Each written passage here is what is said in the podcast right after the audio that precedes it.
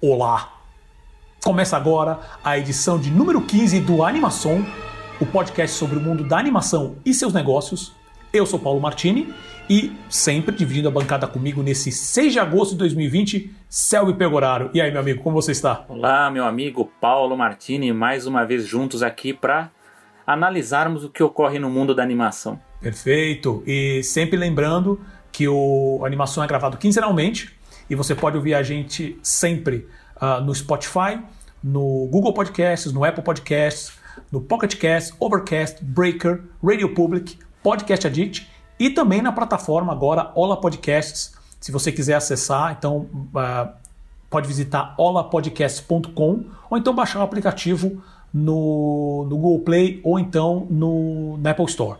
Né? E também sempre direto pelo site animaçãopod.com.br. Lembrando também que a gente está nas redes sociais, então o nosso, o nosso Instagram, então instagram.com.br animaçãopod, P-O-D, então você procura direto animaçãopod lá. Uh, tem os nossos twitters pessoais, então é o meu Twitter, é o Paulo Martini, e o do Selby, Selby Pegoraro. Tem também nossa página no Facebook, facebook.com barra animaçãopod, ou só procura animação POD. Dito isso, quais são nossos assuntos de hoje, Selby? Vamos lá, meu amigo Paulo. Neste mês de agosto que se inicia, vamos comentar um pouco sobre o que ocorreu de animação lá na versão virtual da San Diego Comic Con. Falaremos também sobre o call com investidores né, da Disney, que anunciou perdas bilionárias. Também falou sobre o lançamento do filme live action Mulan direto em VOD e também o anúncio de um novo serviço streaming chamado Star. Né?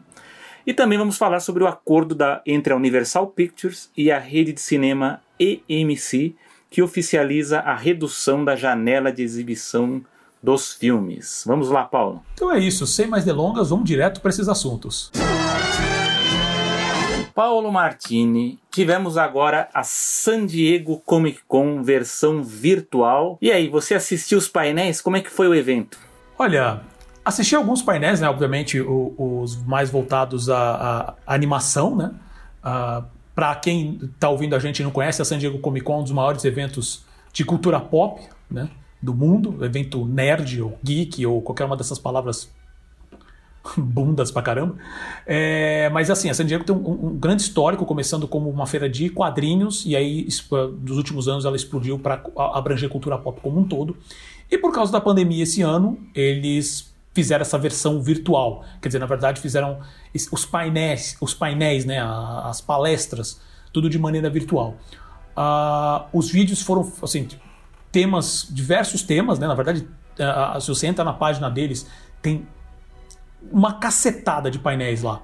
O bom é que esse ano foi, é, foram todos gratuitos e estão liberados no YouTube. Então você pode acessar direto, direto pela página deles no YouTube, procurar por San Diego Comic Con lá, ou então direto pelo site deles. Né? Então teve muita, uh, muitos painéis, todos os painéis são feitos acho que via Zoom, ou sei lá qual outro programa que eles usaram para isso. Né? E a gente também vai colocar de qualquer maneira o link na descrição do, da, dessa edição do programa. Tá? E eu e o Selby a gente assistiu algum desses, uh, alguma dessas, desses painéis. Uh, já deixo claro que assim, eu é a primeira vez, assim, eu nunca frequentei, nunca fui numa San Diego. Tá? Então, e eu, como todo o, o, os painéis sempre foram fechados, né, diretos para lá, então nunca assisti um. Então não sei qual que é o, o, o como que é o processo da San Diego Comic Con. É, acredito que seja muito parecido com, a, com os da CCXP, né? Mas como eu não fui, eu não sei. De qualquer maneira, uh, eu pessoalmente, eu, Paulo Martins, assisti quatro painéis, que foi o da, chama, da Crunchyroll at Home, né, que é uma apresentação sobre a Crunchyroll, que é aquele serviço de streaming, é o Netflix dos animes, né?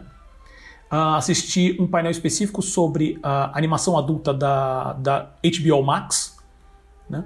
Uh, um painel chamado Age of Virtual Production, né? É, o, a era da produção virtual, e também um painel chamado Os Sete Mexicanos Magníficos do Stop Motion. Né? Uh, Selby, qual foi o que você assistiu? Bom, eu assisti o de música, assisti também um de quadrinhos, que é sobre ensino de, de quadrinhos também, que esse talvez bem interessante para quem é da área. Uh, assisti o do Crunchyroll, também pode comentar. E o de música, que eu já fiquei, foi um pouco fraquinho. E o do Superstars Animação, que foi bem interessante para discutir um pouco sobre é, a entrada dos profissionais na indústria da animação. E aí, alguma Alguma novidade que você pescou aí desses, desses painéis? Então, uh, então vamos fazer o seguinte, vamos. Eu, eu vou falar aqui os, os, que eu tenho e depois você comenta os seus. Tá bom. E obviamente a gente um comenta sobre o outro também. E tem basicamente dois aqui que eu vou tirar logo da frente porque não acrescentou muita coisa. Uh, mas eu sei que o Selby tem comentários sobre um deles específico, que é justamente sobre o da Crunchyroll. Né? O da Crunchyroll foi apresentado por Adam Sheehan, que é diretor de eventos, e Lauren Stevens, que é gerente de eventos. Uh, mas assim, basicamente esse painel foi uma grande publicidade do serviço, foi 30 minutos de publicidade. Tá? Então eles falaram sobre uh, a parceria né, com, a, com a HBO Max específico, né, que a gente já tinha comentado sobre isso no Animação episódio 9, se você não ouviu, ouve lá. Né, a gente fala um pouco mais sobre essa parceria, como que ela funcionaria, como funcionará. Uh, eles falaram sobre alguns lançamentos que eles vão ter, como um anime chamado Rent a Girlfriend, The God of High School, que é um exclusivo do Crunchyroll, e um tal de é, GB8, que é um original do Crunchyroll. Né?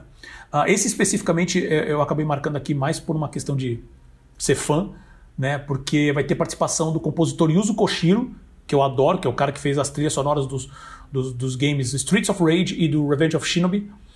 Uh, clássico, o cara é um mestre nisso. E tem, vai ter character designs do Yoshitaka Amano, que é um cara que é muito conhecido. Assim, ele faz trabalhos de anime por, já fez por décadas, mas tem um trabalho dele que é muito forte, que é no, no, no Final Fantasy, nos jogos de Final Fantasy. Né? Uh, mas assim, não, não teve. Uh, especificamente de negócios, acho que a única coisa que acho que vale mencionar aqui são alguns números que eles passaram, que falaram que estão com 2 milhões hoje de assinantes tá? e 65 milhões de usuários mundiais. Uh, porque, como a gente já tinha comentado em programas anteriores, o, o, o Crunchyroll oferece muito conteúdo gratuito, uh, servindo publicidade também. Né? Então eles deixaram claro essas duas informações. Que é mais ou menos os números que a gente já tinha passado anteriormente. Então, eu acho que deu, deu uma crescida na questão do, do, dos usuários gerais. Estava perto dos 60 milhões, se eu não me engano, agora está com 65. Né? Então, acho que eles têm crescendo. Mas isso como usuário geral. O assinante parece que está estabilizado pelo menos nesses 2 milhões. E aí, Selby, que que você, eu sei que você tem comentários sim, sobre esse da Crunchyroll especificamente. Sim, sim, da, da Crunchyroll. Bom, você já relatou os números, aí que também eu achei interessante saber também, é, saber que eles têm 65 milhões de usuários né, registrados lá também, interessante. Eu destaco, embora tenha sido um grande infomercial do, do serviço, é, eu destaco o serviço de curadoria, porque como você tem um serviço com muitos produtos e você tem que, em meia hora, é, vender alguns, né, vender algumas novidades para chamar atenção, é, eu destaco esses títulos mesmo que, que foi o Rent a Girlfriend, o GB8 Project, o, é, o, é, o Onyx Equinox também, né, que é baseado na cultura azteca ali, né, que eles mexem com os deuses. Eu achei interessante que eles, pelo que eu percebi, eles tentaram é, pegar especificamente dois públicos, né? Então você vê que tem o da adolescente feminino, né, da, das meninas adolescentes, e um público mais ligado a artes marciais, né, samurais, ali ninjas, enfim. Foi um foi muito interessante. Eu gostei, assim, achei legal porque quando você tem um serviço como Netflix ou próprio Disney Plus até nem tanto porque ele tem ainda um, um acervo inédito limitado, mas quando você tem muitos produtos novos, é um trabalho para você navegar entre as novidades, né? Então acho que no caso do Crunchyroll ele foi teve muito sucesso, né? Em, em tentar separar alguns títulos para vender a imagem do próprio produto. Posso dizer que eu mesmo que, que ainda estou entrando no meio do, do anime, eu, eu, eu, eu me senti atraído para assistir algumas dessas produções. Então, como eu sei que eu sou um pouco refratário, falei assim, então eles fizeram um bom, bom, bom serviço. Foi um bom trabalho, porque se conseguiu me atrair, então deu certo. Mas eu queria destacar aqui um, outro painel que para mim foi o destaque, que se chamou Animation Superstar. Ele, ele uh, reuniu alguns dos talentos que estão despontando agora, né, tiveram sucesso com, com trabalhos recentes. Uh, ele foi moderado pelo David Derks, que é o vice-presidente da ACIFA Hollywood, e contou com o Jorge Gutierrez, que é do Livro da Vida, né, animação Livro da Vida, uh, o Peter Ramsey, que é do Homem-Aranha no Aranha Verso, uh, a Brooke Kinsling, que é a chefe de talento do, de desenvolvimento da Bento Box, o Mike Hollingsworth do BoJack Horseman e o Alonso Ramírez Ramos, que é do, da série dos curtas do Mickey, né, do, do Disney Channel. Uh, foi bem interessante porque eles contam o que eles fizeram para entrar na indústria da animação. Eu, a, a, princípio, quando eu vi, eu pensei que eles seriam veteranos falando sobre trabalhar né, no, no, contexto atual, né? mas no final acabou sendo um bate-papo sobre a entrada deles na, indústria, na indústria da, da, animação. Então, algumas coisas que eu achei interessante do, do, Eu pensei algumas coisinhas que cada um falou. É que tem toda aquela história né, de, do animador ele é, fazer cursos de artes, enfim, fazer universidade, enfim. Ter, uma das coisas relatadas é que assim, ser um bom estudante ele não é garantia de emprego se você não tiver atitude e uma boa rede de relacionamentos. E esse mesmo se aplica a quem também não é estudante. Então, mesmo que você não for estudante, você também precisa ter essas qualidades. O Peter Ramsey, uh, a trajetória dele é interessante porque ele foi artista de storyboard em live actions e ele acabou recebendo um convite então, para trabalhar na DreamWorks, né? Então, ele trabalhou no, na Tank, Tank Girl antes, depois ele foi fazer storyboards para o Shrek, até que ele conseguiu uma chance de alçar novos voos com a Lenda dos Guardiões e finalmente depois na Sony, no Homem-Aranha, no Aranha Verso. É, o que ele falou de legal é que assim, que, que, que mesmo que você não consiga uma vaga em animação, que você consiga uma vaga em uma outra área no, no, audiovisual, essas oportunidades novas acontecem a todo momento. Então, quando apareceu para ele, ele, ele nunca pensou que ele fosse migrar para animação, porque ele trabalhava com live action. Então, foi uma aposta, ele recebeu um convite, ele achou interessante a proposta, e de repente ele se apaixonou por aquilo que ele estava fazendo e você vê, ele chegou até a direção do Homem-Aranha no Aranha Verso. Então é uma coisa de não ter preconceitos. Né? Às vezes a gente não consegue aquela vaga, mas consegue uma outra, e de repente você tem um convite para uma coisa que você vai se apaixonar. O Jorge Gutierrez, que é mexicano, ele tem uma trajetória também muito interessante porque ele estudou na Cal Arts, né, que é a famosa escola superior lá de animação na Califórnia. Ele fez a graduação e mestrado, né, eu não sabia que ele tinha mestrado também na área.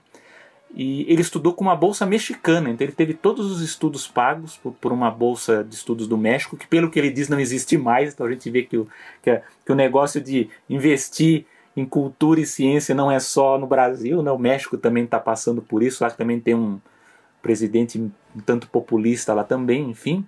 Uh, e ele conta um pouco da dificuldade para o estrangeiro que está estudando lá e como que ele faz para entrar na, na indústria da animação. Ele fala que quando você estuda nos Estados Unidos é, e você conclui né, a sua graduação lá, é, você tem apenas um ano. Os americanos te dão um ano para você arrumar um emprego, senão você tem que ir embora para o seu próprio país. Né?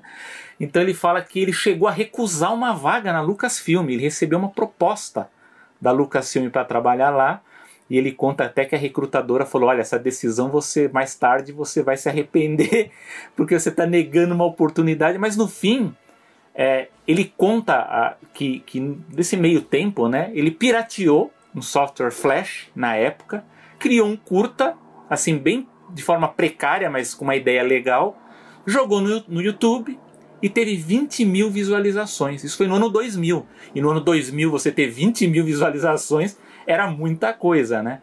Ele acabou sendo visto pela Sony, que acabou oferecendo uma proposta para bancar uma série de curtas criadas por ele, né? Então ele que no meio tempo foi estagiário lá no Pequeno Stuart Little tal, de repente passou a, a, passou a cuidar de uma criação própria, né? Então ele conta um pouco dessa dessa para quem quiser depois está no YouTube, como o Paulo falou, é, acompanhar um pouco como é essa trajetória do estrangeiro que vai para lá. Eu sei que muitos brasileiros é, acabam fazendo isso, né? Porque aqui a gente, agora a gente até tem mais cursos, mas muita gente quer estudar fora, né? Então ele conta um pouco de, de, de como é o, o, caminho das pedras, né? Para quem se assusta de fazer essa, essa aventura.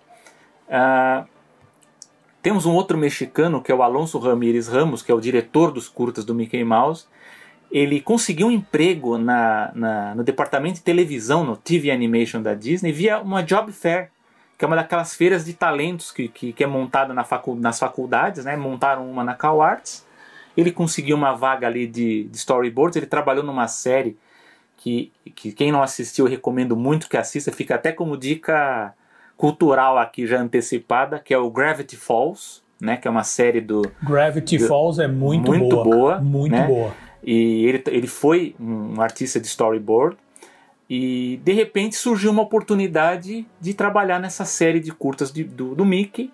E o que ele acha muito legal é porque os curtas eles são tratados como mini filmes, eles são mini projetos, né? Eles, embora eles façam parte de uma série, eles contam histórias condensadas, enfim, é, cada um, cada diretor ele pode explorar suas próprias sensibilidades, o tipo de comédia, a música, o tipo das gags rápidas, né? Então ele fala que é um ótimo exercício para diretores. Então, para pro cara que quer desenvolver né, as suas próprias sensibilidades, ele falou, esse projeto foi fantástico. E ele fala o seguinte, né, que ele discutiu com o Gutierrez um pouco sobre portfólio, né, que é aquela coisa de montar portfólio para oferecer para um estúdio. É, ele fala que o portfólio online facilita muito. É, o Gutierrez chama a atenção que os portfólios impressos, né, aquele um pouco mais antigo, fala, custa uma fortuna e às vezes o estúdio perde, né? Então você fica desesperado que você quer pegar de volta o seu material e, e não acontece mais. Então ele fala, os sites ajudam muito. Só que eles, a, a, eles alertam um negócio que, atenção animadores brasileiros que estão ouvindo aqui o nosso podcast, porque nós já tentamos até entrar em contato e tivemos esse problema e eles alertam isso lá no painel. Os sites ajudam muito, só que eles precisam colocar facilmente um modo de contato. Porque o artista coloca o podcast, ele cria um site belíssimo, coloca as artes dele lá, as informações, e você não tem como entrar em contato. Então, precisa colocar e não criar um portfólio buffet, sabe? Fazer aquela coisa é, muito geral, né? Os estúdios eles querem um portfólio mais especializado. Então, se você vê que é uma vaga para character design, né, que é o design de personagem, o foco do portfólio precisa ser esse, né? E lógico, uma, aquela coisa, você tem, também tem que, na medida do possível, né, evitar falar publicamente mal de projetos, porque é mais comum do que parece que você vai ser convidado por algum diretor, ou algum produtor, algum supervisor daquele filme ou daquela série que você odeia, que você não gosta, e você vai ter a chance de trabalhar num projeto do cara, né? Então, é, tô... tô ferrado, cara. As coisas que eu falo, é. só os últimos programas que eu falei de filme, vou falar de série, tô ferrado. Tô mal, cara. A Brooke é, Kisling, né, da Bento Box, ela também ela, ela fala um pouco também sobre não deixar o recrutador pensar pelo animador. Então, se o animador está tentando uma vaga, você tem que fazer o máximo é, para o cara não tomar uma decisão por você, né? não se candidatar a várias vagas diferentes, candidatar só para as vagas que coincidam com o seu nível né, de, de, de criação, é, geralmente para prestar atenção com vagas que muita gente considera menor, mas que são excelentes portas de entrada para outras para outras outros serviços, né? Então fala que para televisão, por exemplo, tem, uh, tem muitas vagas de, de, na área de design para crop design, para effects design, né, design de efeitos, na parte de, de story, né, de, de argumentação, muita coisa de revisão de storyboards, então tem vagas para isso, então é, muita gente entra na indústria nessas vagas, né. Se você não tem domínio do desenho, meu caso, né, eu sou, eu sou muito mais da área de, de quando eu era fazia muito desenho, era mais desenho geométrico, desenhos em, perspectiva, eu gostava muito disso, né? Então ela fala assim, muitas vezes a pessoa não tem o domínio do desenho, mas isso não impede você de trabalhar com animação, né? Então ela fala, você pode se candidatar para vagas de assistente de produção, para vagas de edição, há muitas vagas da animação que muitas pessoas não pensam, né? Então é, é, você tem também é vagas também de assistentes é, ao lado de produtores e diretores, de roteiristas, né? Então, isso aí, o animador que tá, tá meio bagunçado aí, meio confuso, pode olhar para isso aí. O e-mail, gente, por mais que a nova geração ache que tá por fora, é, é bom lembrar que é importante ter o e-mail no portfólio, muito mais do que Instagram, canal do YouTube, perfil no Facebook, no LinkedIn. O LinkedIn não é má ideia, mas é preciso dizer o que você faz de forma sucinta ali, né? Então, é, o e-mail acaba sendo o canal mais direto. E no caso do site. É aquela mania, é, é aquela mania de, de, achar que tem que ser tudo por DM. É. Né? Manda DM, manda não, DM. Não, é, assim, assim, gente. É, o e-mail continua. E, são, e você vê, e todos eles concordaram, né? Então, assim, uh, o e-mail acaba sendo a forma mais direta e mais fácil é, de entrar em contato no caso de, de você arrumar um emprego, né? E no caso dos portfólios dos sites, tomar muito cuidado, porque muita gente coloca senha para você ver o portfólio. Você tem que se inscrever, né, fazer um cadastro para você olhar o portfólio do artista. Uh, o que eles dizem, a, a Brooke fala, que isso pode ser um obstáculo para o recrutador. Porque muitas vezes eles estão precisando preencher uma vaga e eles têm pressa. Então, se eles caírem num, num, num site de portfólio, portfólio online e, e, a, e, e o artista está demorando para dar a vaga, ele vai pular para outro. Não, não, consigo ver sua arte, você vai pular. Né? Então, assim, só faça isso, você só fecha um portfólio se você incluir algum material inédito que não foi exibido. Você está tá trabalhando para alguém e não pode ser mostrado, aí você fecha. Do contrário, não. Né? E é, aproveitar muito os curtas-metragens de fim de curso. Quem está fazendo faculdade ou está fazendo escola técnica aí, ou esses cursos de animação que você tem que produzir um curta, aproveite esse curso para dar o máximo da sua própria voz, o mais pessoal possível. Por quê? Porque o portfólio ele vai demonstrar sua capacidade de adaptação, né? O, o que, que você pode fazer. Mas esse projeto ele vai dar uma noção para a pessoa que está te recrutando, ou para o diretor, enfim, o que você é capaz de fazer com a sua própria voz, né? O que você está pensando, que você né, se expressa. Muito importante. E finalmente o, Mike Hollingsworth, né, que é do BoJack Horseman, uh, ele fala o seguinte, que as boas ideias nunca morrem. Então assim, aproveite o seu tempo para fazer um projeto pessoal nos intervalos de trabalho entre projetos. Bom, é o que eu, eu, pelo menos mais faço. Né? Tá sempre, ao invés de descansar ou se distrair, está fazendo outros projetos, né? Então assim, tem uma boa ideia, é, guarde, faça aqueles post-its, anote, ou faça um arquivo no computador do jeito que você não perca, né? Que você faça cópias aí para você não perder, põe na, nas nuvens aí, porque você vai usar essas ideias no futuro, né? Eu vou dar até um testemunho pessoal, assim, os meus projetos, por exemplo, o meu, para quem não sabe, eu estou concluindo agora um estágio de pós-doutorado. A ideia do meu pós-doutorado eu tive três anos antes de terminar o meu doutorado. E hoje eu já tenho, posso dizer com vocês, mais de 60, 70 páginas de ideias anotadas, de pelo menos mais duas outras ideias de pesquisa. Uma que eu talvez aproveite agora, aí até o final do ano, talvez. Mas assim, teve uma boa ideia? Lembra do, quando a gente ia, para quem mais cidade interior aí que vai na, na no açougue tem aqueles paus que você preenche o pedido e o cara espeta, né, na, lá para guardar o pedido. É assim, Teve uma boa ideia? Anota ou digita e guarda. Você não vai usar ela agora, mas vai usar. Com certeza, uma boa ideia você vai aproveitar mais à frente. Então, guardar isso. Uh, e se você estiver entrando num projeto em andamento, isso também é muito importante, não reinventar a roda, porque eles falam, eu não sabia disso, achei bem interessante, que muitas vezes um, um animador, um artista de storyboard, ou mesmo um roteirista, enfim, ele entra no meio de uma série que ela já está em andamento e o cara quer reinventar a roda. Ele fala assim: não, comece fazendo o que eles já estão fazendo. Porque senão você vai se perder. Então basta seguir o que está na tela. Nem que você tenha que copiar o que está lá na tela. Por quê? Porque os criadores. A não ser que. Porque na primeira temporada os criadores eles não sabem direito como vai ser a produção. Né? Tá, o, o, o material ele é baseado no roteiro, nos storyboards básicos. Então, se você chegou no meio do trajeto, primeiro siga o que está, está acontecendo na série. Se não estiver, trabalhe junto com a equipe e aquela coisa que infelizmente eu sei que muita gente fica triste, a gente tem que ter um, um exercício de, de humildade, porque muita coisa, quando você está no início de projeto, é jogada fora. Né? Então, storyboards, ideias de design de personagens, então é preciso ter um exercício de desapego artístico, porque material será jogado fora a vida de animador, de anima, não só do animador, mas de todos que trabalham na, na indústria da animação e do cinema em geral, elas passam por isso. Né? Então fica aqui o meu, o meu destaque principal da, da San Diego Comic Con. Lógico, a gente eu ainda vou dar uma espiada aí nos outros painéis. Se aparecer mais alguma coisa interessante, a gente comenta em, em próximas edições aqui do nosso podcast. Claro. Não, foi muito legal. Essa, esse painel realmente não consegui acompanhar. Muito bacana que você conseguiu ver e dar essa, esse geral pra gente. Né? É, no meu caso também eu acabei vendo o do HBO Max, a animação adulta HBO Max.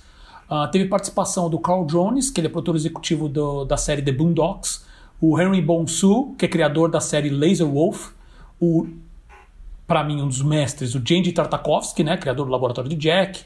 Maravilhoso. É, laboratório de Jack, olha, desculpa, Laboratório de Dexter. Dexter. Eu misturei duas séries, é. é Laboratório de Dexter, o Samurai Jack, agora tá certo. E a, a nova série dele Primal, que eu ainda não tive a oportunidade de ver. E teve também a participação do Seth Green e do Matthew Seinreich, eu acho que o nome dele é assim. É, que, é o, que são criadores da série Robot Chicken. Né? O Seth Green é até dublador da, da série Family Guy, né? dublador do filho. E o Alan Rogers, que é criador da série Final Space. Essa, esse painel não, não tem que comentar, porque na verdade o painel foi só eles falando sobre experiências na San Diego Comic Con. Ah, qual foi uma experiência legal de bastidores, qual foi uma, uma experiência legal com fã. É, não, tem muito a acrescentar. Ela é divertida, até foi divertida, é curta, teve uns 20 minutos, eu acho mas realmente não teve muito a acrescentar, porque acabou sendo um, um painel da, da HBO Max, porque é, é, essas séries vão tudo estrear na HBO Max. Né? Por exemplo, do, do Tartakovsky, Laboratório de Dexter, o Samurai Jack, Primal, são séries da ou da Cartoon ou da Adult Swim, né? Então, eles fazem parte do pacote da Warner que vai estar disponível no, HBO Max. O Robot Chicken é a mesma coisa, Adult Swim. Uh, Final Space também. O Boondocks e o Laser Wolf estão para estrear lá também. Acho que o Boondocks acho que já está passando, o Laser Wolf vai estrear. Né? Então, mas não tem muito a acrescentar, porque foi só histórias da San Diego Comic Con. Né? Uh, você, quer, você quer falar alguma, algum não, outro não. painel aí, Sérgio? Não, eu, tenho... só, eu assisti, eu assisti um, um pouco do, de música também, mas sem muitas novidades e o que eu acompanhei basicamente o mesmo que você, a gente vê que realmente são anúncios da, das novidades aí do, do, que tem por aí. Perfeito. E como você falou uh, sobre, a, sobre até o do, do, do, Jorge Jorge Gutierrez, ou Jorge Gutierrez, que é o diretor do, do Livro da Vida, né? Não, desculpa, é, o Book of Life é o nome em inglês. O Brasil veio como Festa no Festa Céu. Festa no Céu. E teve também um, um específico chamado Os Sete Mexicanos Magníficos do Stop Motion. Né? Esse eu, eu, acabei não mencionando, mas eu acabei não vendo tudo, tá? Mas eles são. Teve a participação de, é, de animadores e diretores como Carla Castanheda, Luiz Teles, Sofia Carillo, é, Juan José Medina, uh, Rita Bassunto, Leon Fernandes e René Castillo, que é até um, o mesmo nome de um, de um camarada que trabalhou comigo anos atrás. Né? Uh, eles falam, eu acabei não vendo tudo, mas assim, eles falam obviamente de toda a, a, a carreira deles, da, da, do, de como o, isso eu também achei legal, assim, como todos eles escolheram, acho que a forma mais complicada e mais cara de se fazer animação, que é o stop motion. Né? É, eles apresentaram isso, eu também anotei muitos trabalhos bons que eu preciso é, ver nessas, esses curtas que eles fizeram, muito bons, assim, as poucas cenas que passaram no meio da apresentação, e que, pelo que eu entendi, todos eles hoje estão vão trabalhar com o Guilherme Del Toro. Tá? Então, eu não sei se é específico para o próximo projeto do Del Toro, que é o Pinóquio, né, que, é o, que é o da Netflix, ou se também ele, ele tá. Assim, está dando essa, essa, essa consultoria, vamos dizer assim, né? Está levando uh, esses animadores para projetos é, pessoais de cada um deles. Isso, eu não, como eu falei, eu peço desculpas que eu realmente não consegui terminar de ver. Mas assim, o pouco que mostrou do trabalho desses, desses animadores, e baseado que como também esse é um processo de, de stop motion começou há pouco tempo no México, menos acho que menos de duas décadas ou algo, algo próximo disso. Sabe, a qualidade dos trabalhos que eles fazem é impressionante. Sabe, eu vi, tem, tem muitos trabalhos ali que eu falo, cara, isso aqui é a Laika faria. Sabe? Então, muito, muito bom. É, não consegui achar essa informação, vocês vão participar do, do, do Pinóquio ou não.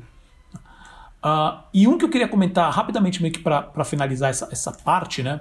Que é esse Age of Virtual Production. Que quando eu, eu, eu, li a chamada, eu acabei não lendo a descrição, mas quando eu li a chamada, eu achei que fosse falar mais como seria o processo de produção de maneira, remo, de maneira remota. Né? Então, assim, de maneira virtual. Né? Mas na verdade não, foi a, a, é um uso específico de, de, de tecnologia e realidade virtual, principalmente para pré-visualização de filmes. Né? Então aparece e ela também assim é uma foi um painel específico da empresa Halo Entertainment, né? Que foi apresentada pelo CEO da empresa que é o Chris Ferriter, né? E teve a participação de outros funcionários da empresa como Dan Gregor, que ele é um dos fundadores e diretor, uh, Ryan McCoy, que ele é supervisor sênior de visualização, Kenny Giordano, que é supervisor do departamento de arte virtual uh, Keith Fallon, que é supervisor de, de visualização, e a Kristen Turnip, Turnipseed, que é também é, supervisor de, de visualização. Uh, essa empresa hoje ela mexe com, com, com, com, grandes filmes, então sempre que esse último filme do Ford versus Ferrari eles fizeram, e principalmente eles, eles ajudaram nesse processo de previsualização do Mandalorian, né? da série do Mandalorian do Star Wars. E um dos dois pontos, basicamente, três pontos, na verdade, que eu achei muito legais, que eu queria comentar rapidamente, é, que é a questão de, de utilização do, da realidade virtual, né, que a gente viu isso. É, é se você, eu não sei se você, você que está nos ouvindo, né, é, viu um pouco do making off desse novo filme longa da Disney, né, do Rei Leão, o Rei Leão, agora estou fazendo aspas aéreas novamente, live action, que de live action não tem nada. É, é um filme de animação com uma, que estão usando tecnologias cada vez, é, cada vez melhores para tentar é, montar filmes como esses. Mas é o uso do, do 3 é, assim, eles criaram ambientes virtuais reais, é, rodados em tempo real, onde o diretor vestia o óculos de realidade virtual e caminhava pelos cenários. Né? Usava todas as ferramentas disponíveis para tentar visualizar dentro daquele cenário ultra realista. Né? E eles estão falando que, é, pelo que eles falam na, na, no painel, estão, as produções de Hollywood estão começando a usar cada vez mais isso. Né? Até aí, ok, mas o que eu fiquei impressionado e eu preciso até pesquisar mais sobre isso, só que eles, que eles falam também que é, eles estão usando uma tecnologia agora que é de painéis gigantes de LED. É, é, um, é um, processo complicado, mas assim. No, os antigos cenários em tela verde, eles estão sendo substituídos por isso. Foi o que eu entendi até o momento. Estava deixando bem claro que ainda vou pesquisar mais. E tem toda uma tecnologia que, que a câmera, quando ela captura, ela consegue capturar aquele cenário, acaba sendo para ajudar todo mundo, toda a direção, conseguir visualizar melhor a cena do que só visualizar em cenário verde, né? Mas a câmera também ela captura o, o, o aquela tela de LED, aquele painel gigante de LED, como uma grande tela verde para quando for para pós-produção. Eu entrei, a, a, consegui entrar rapidamente no site da, da Industrial Light Magic que fala sobre isso e tem realmente um painel de LED gigantesco. A, a tipo, série. quando eu digo gigantesco. A série Mandalorian hum. usou essa, essa técnica nova, eu não lembro agora o nome, mas é interessante porque tem uma anedota dizendo que o. Não sei se foi o, o um executivo da Disney ou da Lucasfilm que entrou. Ele, não, ele, ele entrou no estúdio para ver a filmagem e ele deu uma bronca porque ele pensou que tinham construído o cenário. Ele pera um pouquinho, autorizou a construção desse cenário, né? Aí que ele viu que era, era tela, né? Era uma tela de alta defini de altíssima definição com a câmera e a câmera ela consegue captar o movimento também, é uma coisa impressionante. Sim, exato. E como eu falei assim, para a câmera que está capturando, ela vai capturar como se fosse em verde, né? Para depois realmente colocarem os efeitos corretos por trás. Só que isso é, é não só a questão da realidade virtual, mas essa questão dessa tela de LED, eu falei, eu vou precisar mais, ler mais sobre isso, que eu nem fazia ideia. Né? E, e, quando eu digo que é uma tela, de, uma tela de LED gigante, ela é gigante, acho que é, pelo que dá para ver na foto, ela tem mais de 5 metros de altura. Bem mais até. Né? E ela bem larga.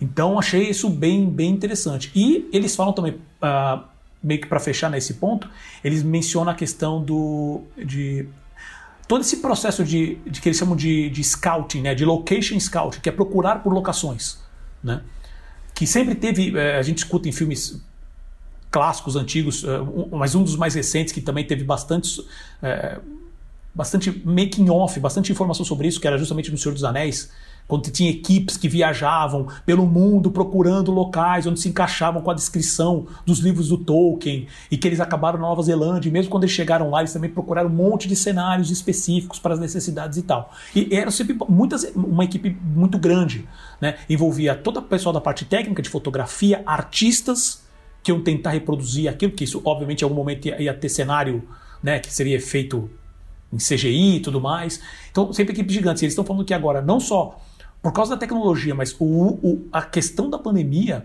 acabou gerando, uh, enxugando tanto as equipes, que está todo um processo hoje sendo feito via Google Earth, usando Google Earth, onde, onde o sistema hoje tem uma capacidade tão grande de pegar aquelas fotos e já passar para o 3D que não precisa ir no local. E quando precisa, você tem uma equipe super enxuta lidando muito com drones agora.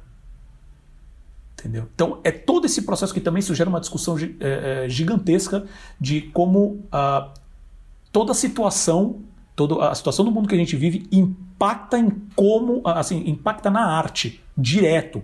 Né? Não só de, de questão de inspiração, mas como vai impactar para você criar essa arte. Né? Então, isso eu achei bem interessante. Então, esse painel, por mais que ele. É, ele, ele lida, obviamente, é uma parte de negócio, porque isso vai impactar uh, toda a cadeia de produção, obviamente no live action, mas a gente está falando aqui de um trabalho gigantesco que você precisa de animadores, de pessoal da equipe de animação, não só para os efeitos visuais, mas para a criação desses ambientes virtuais né? E para fazer todo essa, esse processo de, de pré-visualização. Né? Isso é uma coisa que eles bateram bastante na tecla que hoje. Uh, que é uma coisa que eu tenho, que eu tenho conversado com alguns animadores, é, e, tem, e, eu tenho ficado cada vez mais claro que assim, a função do, do que seria o antigo storyboarder, que hoje continua sendo, sabe? O storyboard não morreu, mas a parte do storyboard, da parte do animatic, que era a pré-visualização do projeto, hoje ela está cada vez mais, mais, mais assim, parte central do projeto. Porque quando começa a produção, qualquer mexida, principalmente na parte da animação, né? Qualquer mexida custa muito dinheiro para você voltar. E como hoje todos os filmes, são assim, todos os filmes, né? Mas os, os grandes blockbusters lidam com efeitos visuais o tempo inteiro, então você está lidando com animação o tempo inteiro. Né? Isso é muito importante. Então, essa eu achei bem legal, pena que ela foi. Essa eu, eu quis ouvir mais. Felizmente, acabou, acho que tinha, teve o quê? Umas 35 minutos, acho que quase 40 minutos. Essa foi uma que foi bem legal.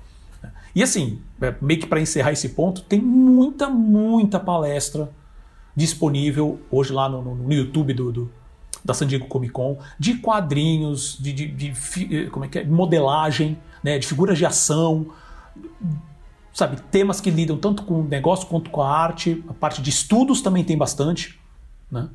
Uh, então, assim, aproveitar é a dica que, que, que a gente deixa aqui para você que está nos ouvindo. Terminou de ouvir, obviamente, não para de ouvir agora a animação, por favor. Terminando, vai lá no YouTube da, da, A gente vai deixar os links, como eu já disse, na descrição, mas vai lá no site, vai lá no YouTube deles, da San Diego Comic Con, e começa a ver. Tem. Sério, tem muita palestra, muito painel. Dá para ficar lá, tipo, tempo que for. Vamos lá, meu amigo Paulo Martini. Em Call com Investidores, a Disney anuncia perdas bilionárias, confirma o lançamento do filme live action Mulan direto em VOD e anuncia o Star, aí, um novo serviço streaming. Quais são as novidades? Olha, essa call de investidores da Disney mexeu um pouquinho com as estruturas da nação. Né? Então, assim, essa call correu e foi. Estamos gravando na quinta-feira, né? Ela correu foi dois dias atrás é, dia 4 de agosto. E tem, basicamente temos quatro pontos para comentar, então vou, vou falando o ponto e o Selby vai fazendo os comentários necessários. Então, o que acabou sendo o, o, o, ponto mais falado, a gente já vai tirar logo da frente isso, que é sobre o filme da Mulan, né, o live action da Mulan, que ele vai estrear direto no Disney Plus agora em setembro. Tá? Uh, ele vai estrear também nos cinemas, é, em mercados, né, em países em que o processo de reabertura da sala já estão acontecendo e que também não tem o planos do Disney Plus ainda, né, que não tenha chegado ainda. O, o mais interessante, na verdade, é agora. Ele vai custar R$ 29,90, 99 dólares, né? 30 dólares. E ela vai ser uma compra, vai ser um filme que você vai ter que comprar para ver, tá? Para assistir, porque mesmo que você tenha assinatura do Disney Plus, né? É, e um, um, dos pontos disso, né, que o, o, o, CEO, pelo menos a gente acha que ele está como CEO, mas hoje ninguém sabe de mais nada, né, o Bob Chapek, uh, ele deixou claro que essa vai ser uma situação única a princípio. Houve essa, esse questionamento, né, se, na, na qual se, se esse movimento com, com Mulan ia ser para outros filmes da Disney, porque a Disney era um, é, estava sendo até esse momento uma das únicas que estava segurando todos os lançamentos, assim como a Warner, né? E depois a gente já vai entrar no mérito da Universal, mas essa é outra história. Mas per perguntaram para ele se esse vai ser um movimento único ou se então já tem outros filmes, outros. Uh, tem planejamento de outros filmes para ser lançados dessa maneira. E como mencionaram, o filme da, da, da Viúva Negra, que esse também está tá num limbo, a gente não sabe qual vai ser a situação dele. Né? Que detalhe, era, era, o, era o, o status do Mulan até essa call. e perguntou para ele né, qual que seria uh, se, esse, se esse novo processo ia ser repetido para outros filmes, e ele falou que não, que ia ser só no caso do Mulan, por, pela situação que a gente está passando, mas que ele ia acompanhar para ver os, os resultados e se possivelmente ter mudanças nesse pensamento. Resumindo, se for o sucesso que foi o Trolls, muitas mudanças vão acontecer. Quais os seus comentários, Selby? Então, meu amigo Paulo, eu sei que o assunto Mulan, inclusive, está tendo uma grande polêmica aqui nas, nas redes brasileiras aqui, porque o pessoal já está sofrendo por antecipação, né? Já estão imaginando quanto que vão pagar para assistir Mulan aqui no Brasil, né?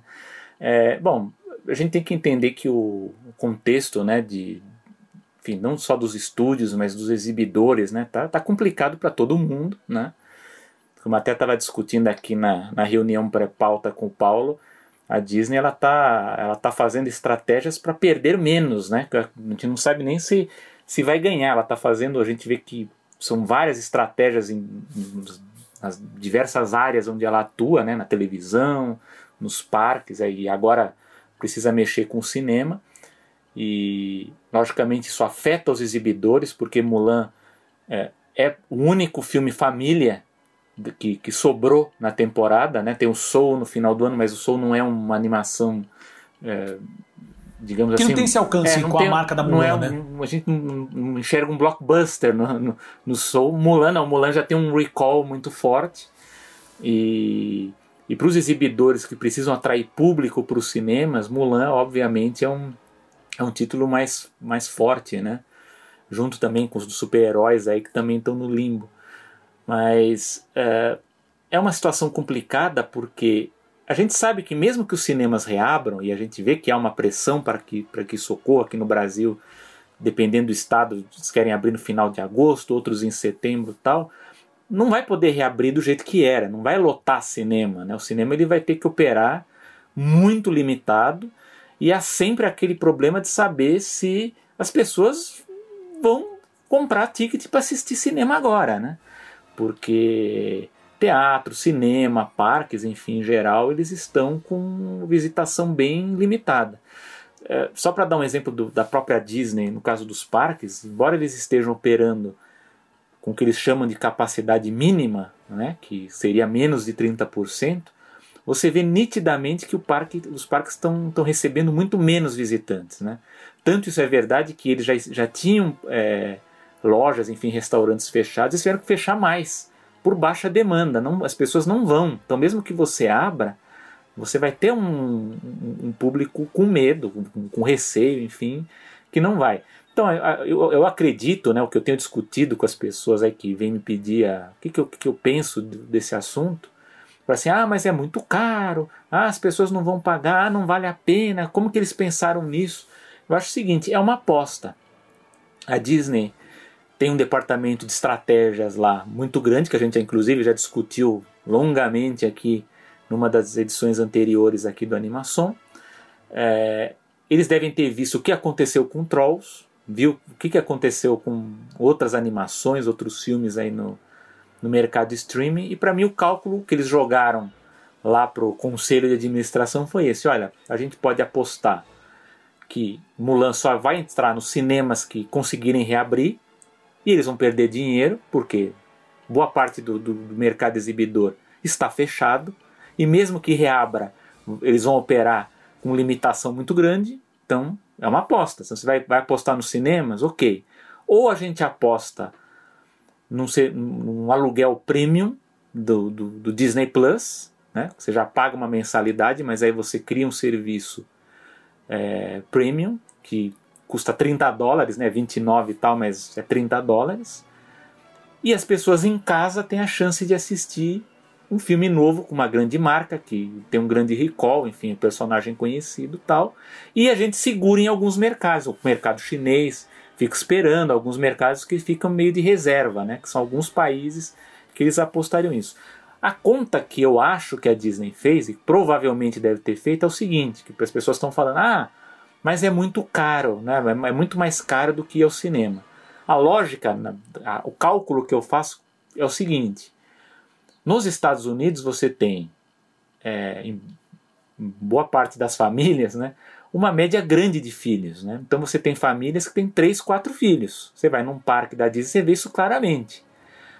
Se 15%, vamos fazer, fazer esse cálculo, né? 15% dos assinantes do Disney Plus forem dessas famílias, eu acredito que são mais, eu acredito que são muito mais do que 15%. Mas fazendo o cálculo, 15% que tiver 3, 4 filhos assina, alugarem Mulan por 30 dólares, o filme se paga. A produção do filme ela se paga. 15, só fazer a conta, você faz 15% de 60 milhões de assinantes lá no mercado americano versus 30 dólares. Ou seja, é muito dinheiro. Ou seja, eles, a aposta é essa, é uma fração. Eles estão apostando que uma pequena fração dos assinantes acredite na ideia deles. E se a gente for parar para pensar, se um ticket em média custa 9 dólares, uma família de 5 pessoas gastaria 50. Com refrigerante e pipoca, gasta 100. Então, para eles, 30 dólares em casa sai mais barato. Né? Um aluguel de dois dias, enfim, assiste.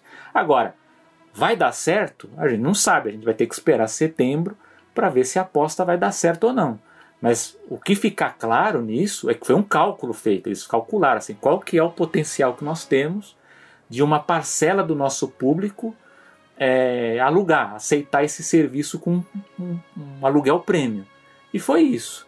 Agora a gente vai ver, pode ser, e aí a gente vai ter que esperar para ver que fracasse, ou seja, pouca gente a, a, resolva alugar, ou pode ter um efeito trolls aí de, sei lá, metade dos assinantes decidir alugar. Né?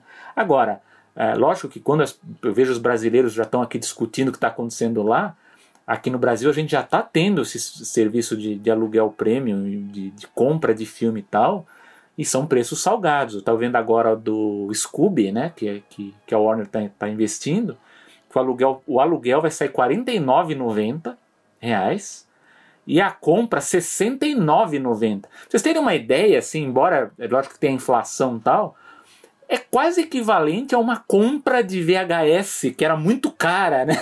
Nos anos Não, é 90. A compra, é, a compra, é a compra de um DVD. É, então, você está comprando um DVD, na verdade. É muito né? caro. Sendo que pelo menos os DVDs é, você tinha extras. Esse é. não, você só está comprando então, o filme. É o que eu falo, assim, é como se você estivesse comprando uma mídia física premium, né? Lotada de coisas ali, ou o preço de um VHS, quando o VHS era muito caro, né? 70 reais a compra, né? Eu acho, aí é a minha opinião pessoal, a gente precisa ver os números, tem que aguardar os números, é, que o Brasil ele ainda ele vai patinar ainda, até porque a gente tem problemas econômicos, né? E há um problema cultural também, que infelizmente, eu, pelo que eu, eu, percebi aqui, eu, eu converso com, com, colegas da área, que o brasileiro ele, ele agora ele acostumou com a Netflix, mas ele ainda tem, um, ele tem dificuldade de entender essa ideia de comprar é, filmes e, e, e, séries, enfim, especiais por fora, né? Então, o prêmio, é comprar né? o conteúdo digital, é. é. o conteúdo digital que ele tem esse, esse problema. Isso, isso, é, isso é problemático. Então, eu acho que nos Estados Unidos, os Estados Unidos está mais avançado. Isso aqui vai demorar. Então, no caso do Brasil, o que, que eu posso dizer é o seguinte: o Brasil está numa situação complicadíssima. Eu acredito que Mulan deve ficar no limbo até que se resolva a situação. Por quê? Os cinemas estão fechados, até agora a gente não tem ainda data. E nós não temos Disney Plus aqui. Então a gente não tem é, previsão de qual quando vai ser lançado e qual vai ser a estratégia. O que o Bob Chapek diz na call, para encerrar, é que é uma, é uma estratégia para esse filme só, embora, como o Paulo mesmo disse, é uma estratégia de um filme só, que se der certo eles vão repetir em outros, para mim isso me parece claro, mas ele diz que para outros mercados, né, mercados internacionais, os escritórios locais da Disney terão autonomia para definir, enfim, cada um define a sua estratégia para ver como que o filme vai saber. Agora, por essa estratégia deles, eu, eu acho que a nota de corte deles no, de, de assinantes está por volta de 15, 20%. É assim, que o pessoal fala ah, o medo do torrent, né, o medo da pirataria. Eu acho que o foco deles nessa aposta é estamos numa situação adversa, uma situação fora do controle emergencial, vamos apostar em ganhar no mercado americano e sacrificamos o mercado internacional. O que der para ganhar por fora, ok, é lucro. Mas o foco dessa estratégia, para mim, o que eu vejo é mercado americano. Não, isso daí não tenha nem dúvida, Sam. E é, é o que você falou, assim, é, obviamente que o, que o Trolls foi o, o, vamos dizer assim, foi o boi de, boi de piranha, foi o, o, o, primeiro, né? E deu super certo. É, e a Disney, obviamente, olhou aquilo e falou assim: peraí, a gente tem uma. Sendo que o Trolls é, não tem uma plataforma específica, a Disney tem toda a plataforma deles agora, por mais que ela não tenha um alcance ainda mundial, mas ela já está nos, nos, ótimos, nos grandes serviços. Eu, e eu já vou entrar no ponto específico do Disney Plus embaixo. Mas uma coisa que tem que lembrar também que é o seguinte: um filme como Mulan, né, na verdade os filmes da Disney de maneira geral, né, mas um filme como Mulan, ele vem preso a ele, vem preso a ele uma, uma leva gigantesca de negócios, né, de, de, de negócios que estão atrelados, que dependem daquele lançamento. Você tem uma parte de licenciamento gigantesca que está esperando o filme sair, o filme não consegue sair. E eles não conseguem lançar, porque não tem referência. Eles vão lançar produtos nas, nas lojas, bem que seja virtuais e tal, ou então nos parques da Disney que estão abertos, e não tem, não tem referência. O pessoal não viu o filme ainda. Né? Então tem muita coisa presa ali que eles estão fazendo o máximo possível para lançar logo, para começar a desaguar. Porque tem um monte de outros projetos atrás vindo também. Né? E, e essa foi, o Trolls foi, o, foi o, a referência que eles estão utilizando, eu tenho certeza disso. Eles estão com os pés na água porque eles não querem é, é, queimar com os outros parceiros de negócios, no caso os cinemas, sabe? Tem todo mundo, a princípio, claro que esse processo é um processo é, com tempo que se tivessem feito direito, eu vou entrar nesse método, se tivessem feito direitinho desde o início, poderia estar reabrindo talvez agora, direito, sabe? Mas não, vamos negar que é só uma gripezinha, porque eles fizeram isso lá também, né? Uh, se fizer... Então eles sabem que isso aí, de qualquer maneira, tem um prazo para acabar. Só que o problema é quando? Agora. Né? E eles não podem ficar perdendo dinheiro. E o que leva ao, ao, ao, ao. então, assim, eu entendo, o meu ponto é, eu entendo essa decisão. Faz sentido com a plataforma que está crescendo cada vez mais, como eu falei, já vou entrar no mérito do Disney Plus.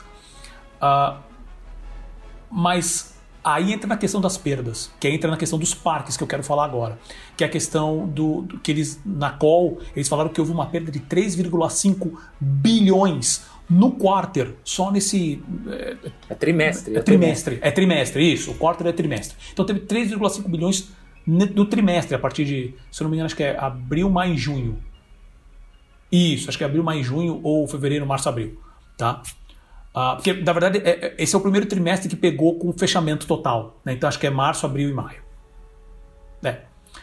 Então, cara, 3 bilhões e meio de perda com os parques. Como o Sérgio falou mesmo, uh, fechou praticamente dessa parte que essa, essa área do parques, experiências e produtos, houve uma queda no faturamento de 85% no quarter. Imagino que vai vir depois ainda, né?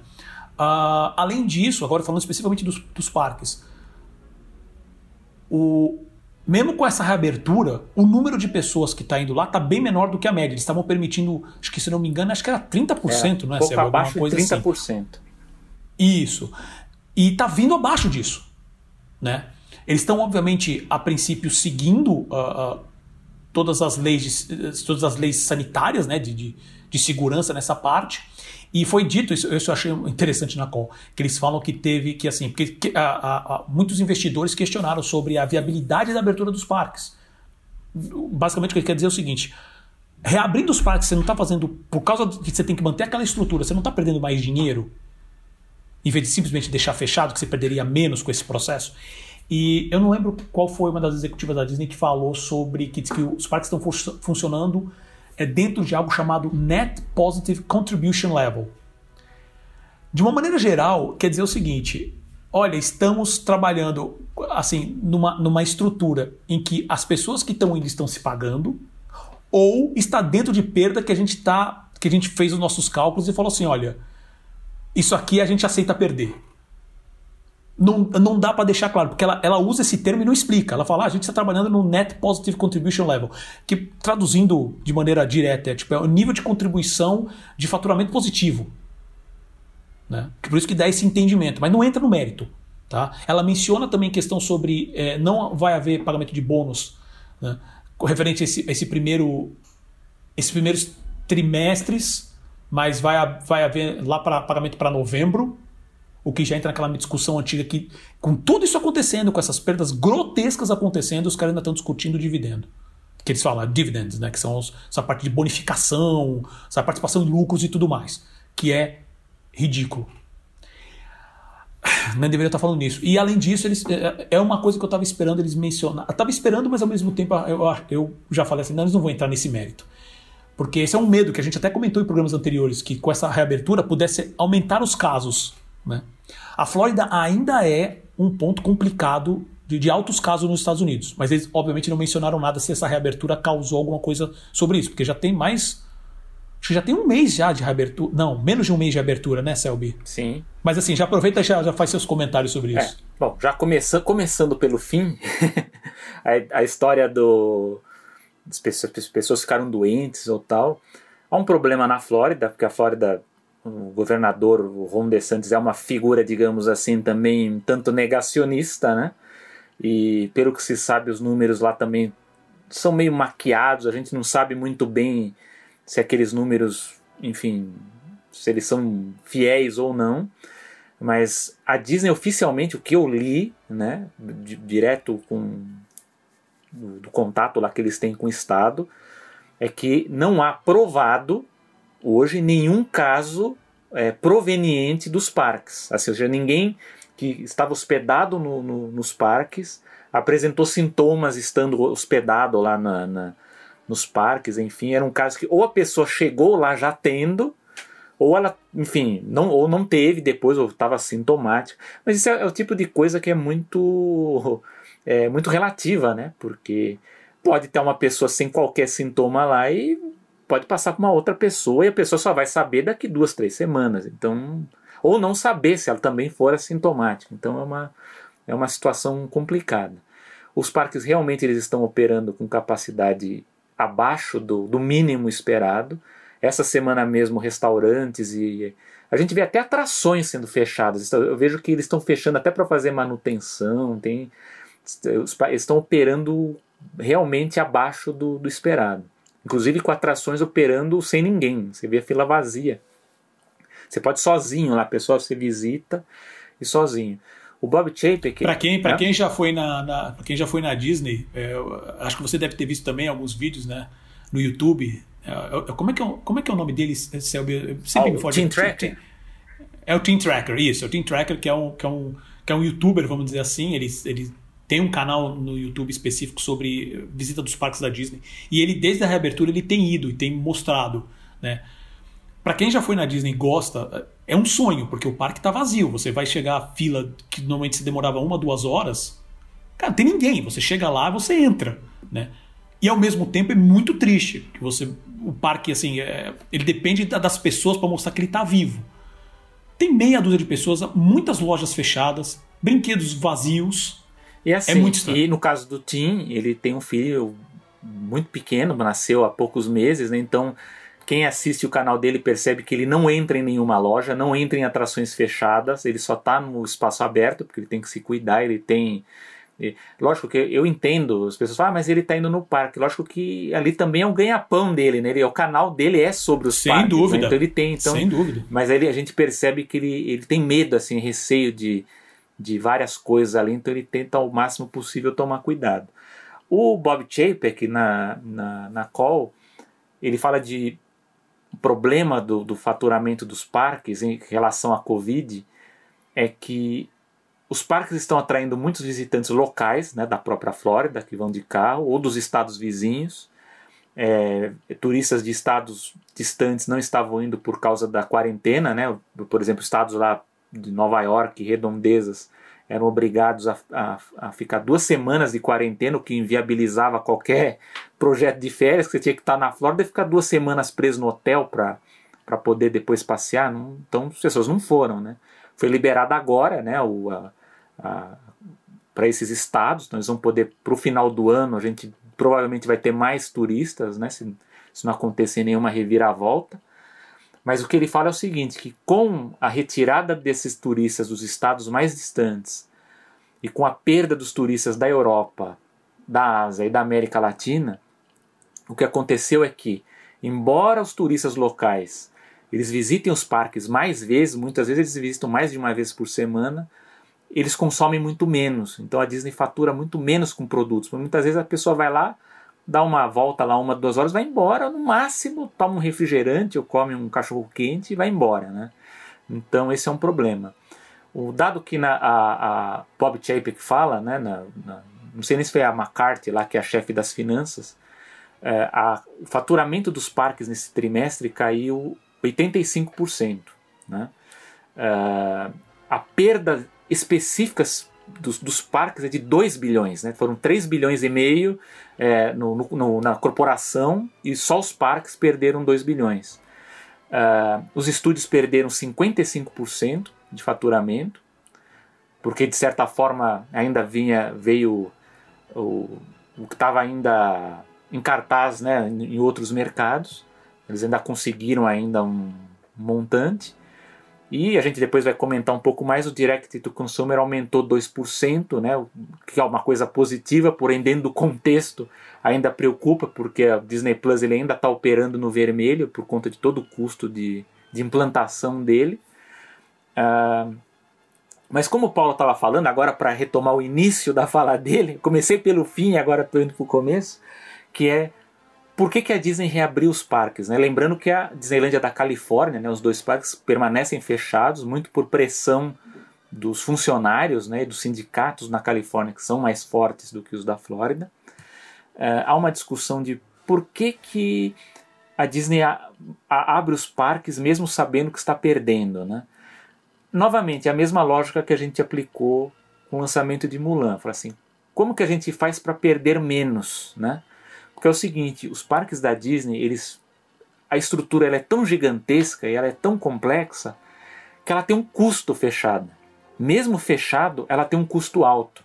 Então eu acredito, assim, pelo, pelo que eu tenho visto as discussões aí de gente que trabalha com, com esses cálculos de finanças aí da Disney, principalmente dos parques, né, é que operando no baixo, eles compensariam de certo modo, né, entre aspas, né, como o Paulo gosta de dizer, esse custo que eles teriam se tivesse tudo fechado. Então, para eles é uma vantagem.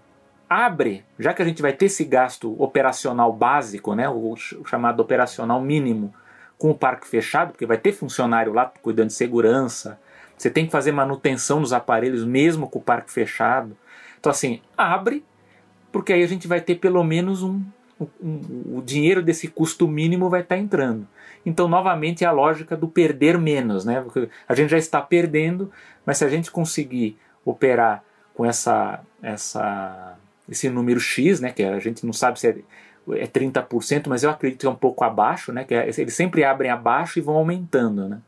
Só que, infelizmente, eles estão operando muito abaixo. Né? Então, a gente não sabe ainda nas próximas semanas, está acompanhando agora a evolução dos casos né, de Covid na Flórida, para analisar quais são os próximos passos da Disney. Mas é, é, só para, não sei se até eu comentei na, em outra edição, a Disney adiou uma série de projetos, né, então vários projetos de expansão de novas atrações foram adiados. Eles só estão tocando as obras do que já, já tinha sido iniciado, né, Montanha Russa do Tron, do Guardiões da Galáxia, enfim, o que, tá, o que já estava em obras continua. O que não foi paralisado. Exato. E o outro ponto que eles também mencionaram nessa call, que eu achei interessante, foi sobre a Disney Plus. Eles afirmaram que Disney Plus conseguiu bater 100 milhões de assinantes no mundo. Isso é impressionante. Né? A gente estava falando até poucos animações atrás que eles tinham batido 50 milhões. Acho que foi, no, acho que foi em maio, se eu não me engano, com o finalzinho de abril. É, e eles já bateram 100 milhões. E eles ainda não estrearam em todos os, os, mercados, alguns mercados que eles falam que são chave no mundo. Né? Então, como por exemplo, Portugal não estreou ainda, tá para estrear agora em setembro, sem falar em América Latina. América Latina tem um ponto à parte, mas já vou mencionar. Uh, e como o, o, o próprio Selby comentou, né, é, que isso faz parte da área do Direct to Consumer, né, que é direto ao consumidor que realmente aumentou, teve um aumento de 2%, foi para 4 bilhões, que foi ajudado não só pelo Disney Plus, mas também pela ESPN Plus e também pela plataforma Star, que é uma parceria que eles têm lá na Índia. Né? Uh, essa, essa questão da Star a gente já vai mencionar no último ponto desse, desse assunto. Uh, não houve comentário nenhum, e isso eu achei também é, é interessante, porque essa notícia saiu esses dias, tá? Algum, sei lá, dois, três dias antes da call que é sobre o impasse jurídico que está tendo aqui no Brasil hoje para o lançamento do Disney Plus. Que a operadora Claro ela entrou na, na justiça falando que a, a é uma concorrência desleal, porque a Disney Plus está entrando no Brasil sem produções nacionais, o que vai contra a lei da TV paga, né? Uh, sendo que, e eu quero já passar a, a bola para o Selby, que eu queria que ele comentasse sobre isso, que eu acho muito engraçado, porque no, no, no, programa anterior, o número 14, a gente mencionou sobre a questão da Claro e da Netflix estarem, eh, estarem fazendo lobby no governo, que eh, porque assim, eles estão querendo fazer como se fosse uma lei da TV paga por streaming, e eles estão contra isso. Eles estão falando que assim, não, que não, não é para ter, não é para ter cota, não é para ter, não é para pagar com Decine, não é para pagar nada. Só que agora eles estão usando isso contra os outros. Interessante, sabe? Acho, acho fim da picada esse tipo de, de, de atitude. Mas é isso. E aí, Selby, me fale, me fale suas opiniões. Bom, primeiro falar da impressionante número dos 100 milhões, né? Embora esse, esse crescimento de 2% no setor inteiro né? Ele, ele, é, ele, é, ele é positivo, mas é pequeno, né? Dentro do contexto todo, mas é, é muito importante se a gente olhar só o Disney Plus em si, né? Como o Paulo fala, se nós não tivéssemos Covid nem nada disso, a Disney estaria surfando aí dentre as, as majors hollywoodianas. Uh, Brincadeiras à parte, Selby, só para te interromper, é que eu lembrei também da nossa conversa antes do programa, a gente falando do que eu comentei sobre o Bob Iger, que ele devia estar na hora que ele teve a decisão de falar assim: "Não, eu vou sair de CEO, mas vou continuar na empresa", né, no dia a dia da empresa. Essa hora ele deve estar assim: "Cara, eu devia ter saído. Eu devia ter saído". Tanto que eu até perguntei para você, né, porque eu entrei é, na, na call do, do investidores com alguns minutinhos dela já começada. E eu não vi nessa call o Bob Iger não participou. Só tava o Bob Chapek e outros executivos. Né? Então foi, putz, eu devia ter saído, meu, meu legado estava certinho resolvido. Mas ele, por N motivos, ele ficou e agora está nesse caos. É. O, assim, lógico que o, o, Disney Plus ele ainda tem uma, uma limitação, né? pelo menos o, o que eu vejo, é que ele ainda tem um, um acervo muito restrito. Né? A Disney ela estava trabalhando né, na, na produção de novos filmes, novas séries que foram adiadas né, por conta da paralisação geral do, de, não só em Hollywood, mas enfim, em outros estados americanos onde há produção, na própria Europa, Londres também parou a produção. Então a gente ainda vai sofrer isso, mesmo que tudo normalize até o final do ano, a gente ainda vai sentir impacto ao longo de 2021, porque muita coisa não vai ficar pronta, ainda está em, ainda tá em produção. Então o acervo da Disney ainda é muito calcado em material antigo, embora eles estejam se esforçando ao máximo para colocar aí os, os projetinhos que dá para fazer a toque de caixa aí mais, mais rápido, né? Ou, ou, mesmo pelo que eu fiquei sabendo, eles, eles estão investindo muito mais agora na digitalização das séries que não entraram na, no Disney Plus. Então eu, acredito que nos próximos meses a gente vai começar a ver mais séries live action, mais séries de animação dos anos 90 que a Disney produzia. A gente vai ver no serviço. É, então, assim, assim o Mandalorian foi o único grande produto que a Disney teve em seu lançamento. Agora, no meio do ano, teve o Hamilton, que para os americanos foi um impacto. Até eles foram espertinhos porque eles tiraram a possibilidade de você fazer assinatura gratuita né, e, e tirar justamente para pra, as pessoas assinarem. É, eu acho que para esses mercados-chave, que, é, que o Disney Plus ainda vai entrar, o caso do Brasil, parte da Europa, enfim, tem a China ainda que precisa ver como é que vai ser por um lado, eu acho até bom essa, essa, esse atraso, porque talvez dê tempo deles estrearem com mais novidades, né? Isso, isso é bom, né? Do ponto de vista da, da briga que eles vão ter com a Netflix no Brasil com a Amazon Prime, que também está forte e virá mais forte nos próximos anos. E no embrólio aí com a Claro, né? Como o Paulo bem disse, eu não vou repetir um pouco de hipocrisia em relação às discussões que a gente já falou na, na edição 14. Mas assim, é, eu acredito que não vai dar em nada essa briga. Eu acho que o Disney Plus ele vai estrear mesmo em novembro. E, e, a, e, a, desculpa do conteúdo nacional é uma bobagem, porque a Disney tem produção nacional. Eles já produziam coisas pro, pro Disney Channel com, com artistas brasileiros, enfim, inclusive usando, pelo que eu sei, lei de incentivo, lei né, do audiovisual. Então, quer dizer, tem, tem, tem produção. Então, nem que seja. Não, e outra. É é, e, e, é justamente isso que você está falando. Uh, se o problema é disponibilizar conteúdo que eles já fizeram aqui no Brasil, problema resolvido. Deixa eu pegar. É, eles vão ter um trabalho máximo extra para achar, pegar esse conteúdo e disponibilizar. Sim. Então, não acho, acho que não então, vejo também nenhum impacto. Eu acho que sim, eles vão ter um trabalho jurídico, né, de, enfim, de deixar tudo isso em ordem, mas eu não vejo nenhum problema, assim, se for só para simplesmente preencher uma cota, aí você vai falar, ah, mas é um programa antigo, mas, mas a Disney tem muita coisa antiga lá, né? Então, bota colocar lá, né? Então eu acho que não vai ser um, um, problema essa cota, eu acho que que nesse ponto a Disney tem muito, não só conteúdo brasileiro, mas latino-americano em geral, também espanhol, talvez até mais, né? Eu não sei, não vi a lista, mas eu acho que tem até mais. Então eu acho que isso aí é muito mais uma tentativa de tentar atrapalhar a chegada aqui da, da Disney, mas no, pelo que eles falam na call vai ser em novembro mesmo, né? Então eu acho que se tivesse realmente um, um grave problema, um entrave, eu não sei se eles teriam dito isso na própria call, né? Então é, eles falam, na verdade, é, isso é importante dizer, na verdade eles falam na call América Latina em novembro. Né? Então, não, é, não menciona Brasil em nenhum momento. Então, não dá para saber se o Brasil vai ser o carro-chefe ou não. Tem México, tem Argentina, que são dois mercados muito fortes também. Então, pode ser qualquer um deles e não o Brasil. Sim. Então, mas eu acredito que vai entrar agora Lógico, a gente sabe que os conteúdos do Disney Plus já estão dublados e legendados em português, está tudo certo. Então, para mim, é uma questão burocrática e técnica, né? Então, é isso que está tá emperrando aí a, a decisão. Mas, como eu já disse, eu acho que o atraso ajuda em parte, embora eu sei que nós fãs brasileiros a gente fique agoniado para ver o, o que está sendo lançado lá, mas acho que do ponto de vista estratégico o atraso, a, o atraso até ajuda porque o serviço ele vai entrar aqui com mais novidade. E o último ponto, que isso também, isso pegou os próprios investidores lá, teve alguma a maneira que eles fizeram perguntas sobre isso, deu para notar que eles não estavam esperando. Né? Que é uma questão sobre o Hulu, o serviço Hulu e esse serviço Star que a gente mencionou. Né? Uh, o que, que acontece? A Disney é, a gente já, já falou, tem outras animações mesmo, né? Que a Disney, o conteúdo família dela é o Disney Plus. Então, Star Wars, Marvel, National Geographic, tá tudo lá, né?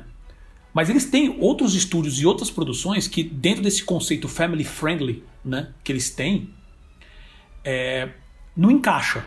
Eles não vão deixar de, de, de, faturar com isso, eles vão pensar em outras maneiras. Que aí entrava o Hulu, né? Que é o serviço lá, que era que já teve até também. Eh, que foi, a gente até questionou na época qual que seria essa estratégia. A gente mencionou sobre a troca do, do, do, da, do CEO na época. Entrou a. Esqueci o nome dela agora, peço desculpa a vocês, mas entrou uma mulher agora como CEO alguns meses atrás. E que, mas não tinha mais informação de como que seria essa estratégia do Hulu de maneira geral. E aí eles deixaram claro agora. Uh, eles estão querendo trocar, assim, o Hulu, principal, o Hulu a princípio mantém nos Estados Unidos. Para fora dos Estados Unidos, eles não vão usar a marca Hulu. Eles vão usar uma marca chamada Star, que é uma marca indiana. Que, é, que o serviço lá na Índia é muito forte, né? E eles vão, eles vão usar, na verdade, o mercado indiano como como o ponto de partida para fazer essa marca ser conhecida no resto do mundo. Porque, segundo os próprios executivos da Disney, a marca Hulu não é conhecida fora dos Estados Unidos. E, além disso, ela não tem séries próprias. Na verdade, uh, e eu não peguei uh, o nome, mas agora, na verdade, é que vai sair uma série animada. Que é, se eu não me engano, do, do, do mesmo criador daquele The uh, Regular Show, que passa na Cartoon. Que eu esqueci o nome do desse em português.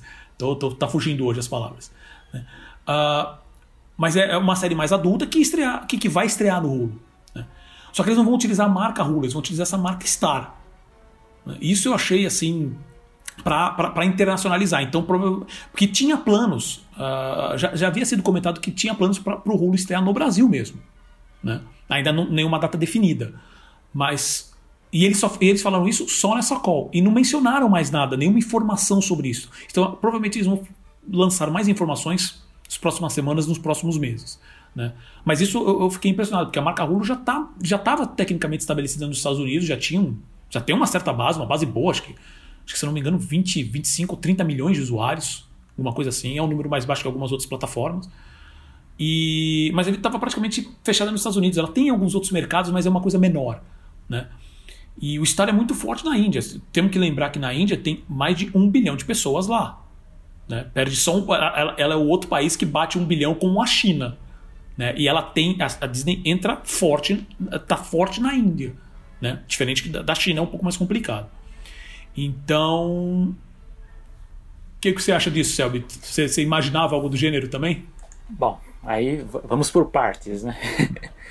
Bom, eu acho que se a gente for pensar de uma maneira lógica, assim, tendo em vista que a Disney ela tem em mãos tantos filmes, né, de, de várias marcas, vários estúdios, seria mais prático você ter um serviço único, né? Talvez um, um Disney Plus com, sei lá, um ícone lá adulto para você clicar e ter acesso aos outros conteúdos da Fox, né? Da, da Searchlight, enfim, outros. É, porém, a Disney ela trabalha, não sei se talvez pelo trauma dos anos 2000, quando ela criou um portal, né? Que é uma história fantástica que eles na época eles criaram um portal chamado go.com, go, go, né, go.com e que era um portal que agregava todos os sites das marcas da Disney, então a Disney, ESPN, ABC, ABC News, enfim. Só... Era, se eu não me engano, era como se fosse um posicionamento tipo a American Online. Sim, é, é só, que não, era, era só que não era um produto fechado, não era um produto fechado, era aberto na, na, na internet. Mas era isso, era é a presença da Disney na internet, é. eles tiveram essa ideia de lançar esse go.com. É, eles criaram esse portal e foi uma operação muito cara, que eu acho que dá para até, é, de certo modo, comparar com o que foi o Disney Plus, porque naquela época você investir num portal era uma coisa nova, que assustava a estrutura tradicional do estúdio. E, e as marcas ficavam sob esse guarda-chuva da Go.com. Só que com o tempo eles perceberam que não tinha, a audiência não funcionava nesse site, não, não, não, via, não tinha fluxo. Né? E um dos motivos foi que as pessoas eram atraídas pela marca. Então, quando as pessoas iam atrás de alguma coisa na internet, eles procuravam a Disney e não a Go.com, a ESPN e não a Go.com. E como ela foi criada como uma operação à parte da Disney, ela foi uma operação muito cara, e aí com o tempo a história é um pouco longa, até diz o Michael Eisner que a gente não sabe se é verdade, diz no, no livro dele, ele, ele, ele culpa que ele ouviu essa ideia quando ele estava no banheiro. Né? Ele estava lá no banheiro, o executivo chegou do lado dele, contou a ideia, ele se empolgou e montou uma reunião para decidir sobre esse projeto. Né? É uma boa maneira de falar que ele não teve muito com isso, né? não teve muito com a história. Mas, então, assim, lógico, a gente pensa que mais fácil seria você ter um produto único com todos os filmes. A Disney, eu acho que até por conta desse trauma, fazendo pesquisas, falou: não, Disney é a nossa marca familiar forte, vamos colocar tudo que é família dentro dela e o que é adulto a gente vai pensar o que vai fazer melhor. Como o Paulo falou, tem o Hulu, que é muito popular nos Estados Unidos, tem, tem, tem uma audiência muito forte, ela passou aí, a gente até comentou em edições passadas do Animação, ele tinha outros é, investidores, né, de estúdios concorrentes no meio. E, na minha opinião, vem essas duas coisas. Uma que a marca Hulu realmente, eu acho que por pesquisas eles perceberam que talvez o nome não, não caísse bem em vários mercados, não, não seria atrativo. E o Star, de, certa forma, é internacional, porque Star é Star em qualquer lugar. Né? Então, assim, pegou o que estava útil ao agradável. A gente tem um serviço com esse nome na Índia funcionando, tem um nome bom, forte internacional, vamos aproveitá-lo. E o outro é para mim parece nítido que é uma estratégia de winner takes all, que é o que o Hulu ele tem muita audiência, é popular, mas ele tem muito conteúdo que não é da Disney. São conteúdos licenciados de outros estúdios. Então você vê séries da NBC, eu acho que da CBS tem, da Showtime, né, que é a grande concorrente da HBO. Todas as séries da Showtime estão lá. Você tem, é, eu acho que de documentários também estão lá no meio. Enfim, é muita coisa bagunçada. E com o Star, da mesma forma que ocorre com o Disney Plus, a Disney tem o controle sobre o conteúdo e sobre como, né, usar toda aquela massa de assinantes a seu favor. Então, o que eu vejo. E tem, né? a tendência, então, e a tendência também é que o, o, como você falou assim, o Hulu ele tende a conteúdos licenciados. Né? E provavelmente nos Estados Unidos ela, ela, a princípio vai se manter nisso. Mas com a Star, a, a ideia, pelo que eu entendi da, da call, é que ela realmente vire tipo assim, o Disney Plus adulto. Quer dizer, vai ser os são os conteúdos da Disney, como 20th Century Studios, a Searchlight, uh, Searchlight né? antigos conteúdos da. A ABC, da... todos da, da ABC que é adulto vai Isso, perfeito. Perfeito, perfeito. Tudo ABC. Lógico que você ainda tem aí, é, como o Paulo falou, a ESPN, né, que opera de uma forma à parte também. Eu não sei até que ponto é, nos mercados internacionais se eles estão pensando em agregar a, a ESPN ou se eles vão manter separado. Inclusive aqui no Brasil também é um outro embrólio aí entre a ESPN Brasil e a Fox Sports, porque eles estão agora em integração, né? Então. eu sei. acredito que não. Eu acredito que assim, a ESPN é a marca que eles tentam martelar no mundo, né? E agora com a venda da Fox, eles vão com certeza. É a, a marca que vai sobreviver, não é a Fox Sports, né? E, mas eles vão usar isso tudo, na verdade, como um grande bundle. Né? Então você tem a, a família, você tem o adulto, você tem o esporte. Tá tudo, sabe? Ah, então aproveita e compra isso aqui tudo por desconto, mas é, é tudo conteúdo nosso. É. Então, na minha opinião, assim, o Star é realmente um agregador de produtos Disney adultos, né? Desse, desse guarda-chuva todo. Agora, lógico que o amigo que está ouvindo, né, tá falando, nossa, mas estão falando de ESPN, Disney Plus, Hulu nos Estados Unidos, Star fora e tem todos os outros que a gente comenta aqui. Estamos caminhando para uma nova espécie de TV a cabo, né? Talvez. É sim. Talvez, digamos é assim, para um fortíssimo sim, né? E eu vejo pelos Estados Unidos. Você tem, por exemplo, lá o serviço Roku, né? Roku, né? Que é um agregador. Então você vai lá, você tem o, o Apple Plus, você tem o HBO, o Max, você tem todos aí. Você pode pular de um para o outro como se fosse uma TV a cabo com uma outra carinha mais bonita ali de os aplicativos ali. Então, senhores, a gente vai, ao invés da gente pagar um serviço caro, a gente vai migrar para esse pagar vários separados, mas não duvido que no futuro a gente tenha um agregador que você pagando um, uma taxa só, você tenha direito a um, a um grupo de serviços streaming.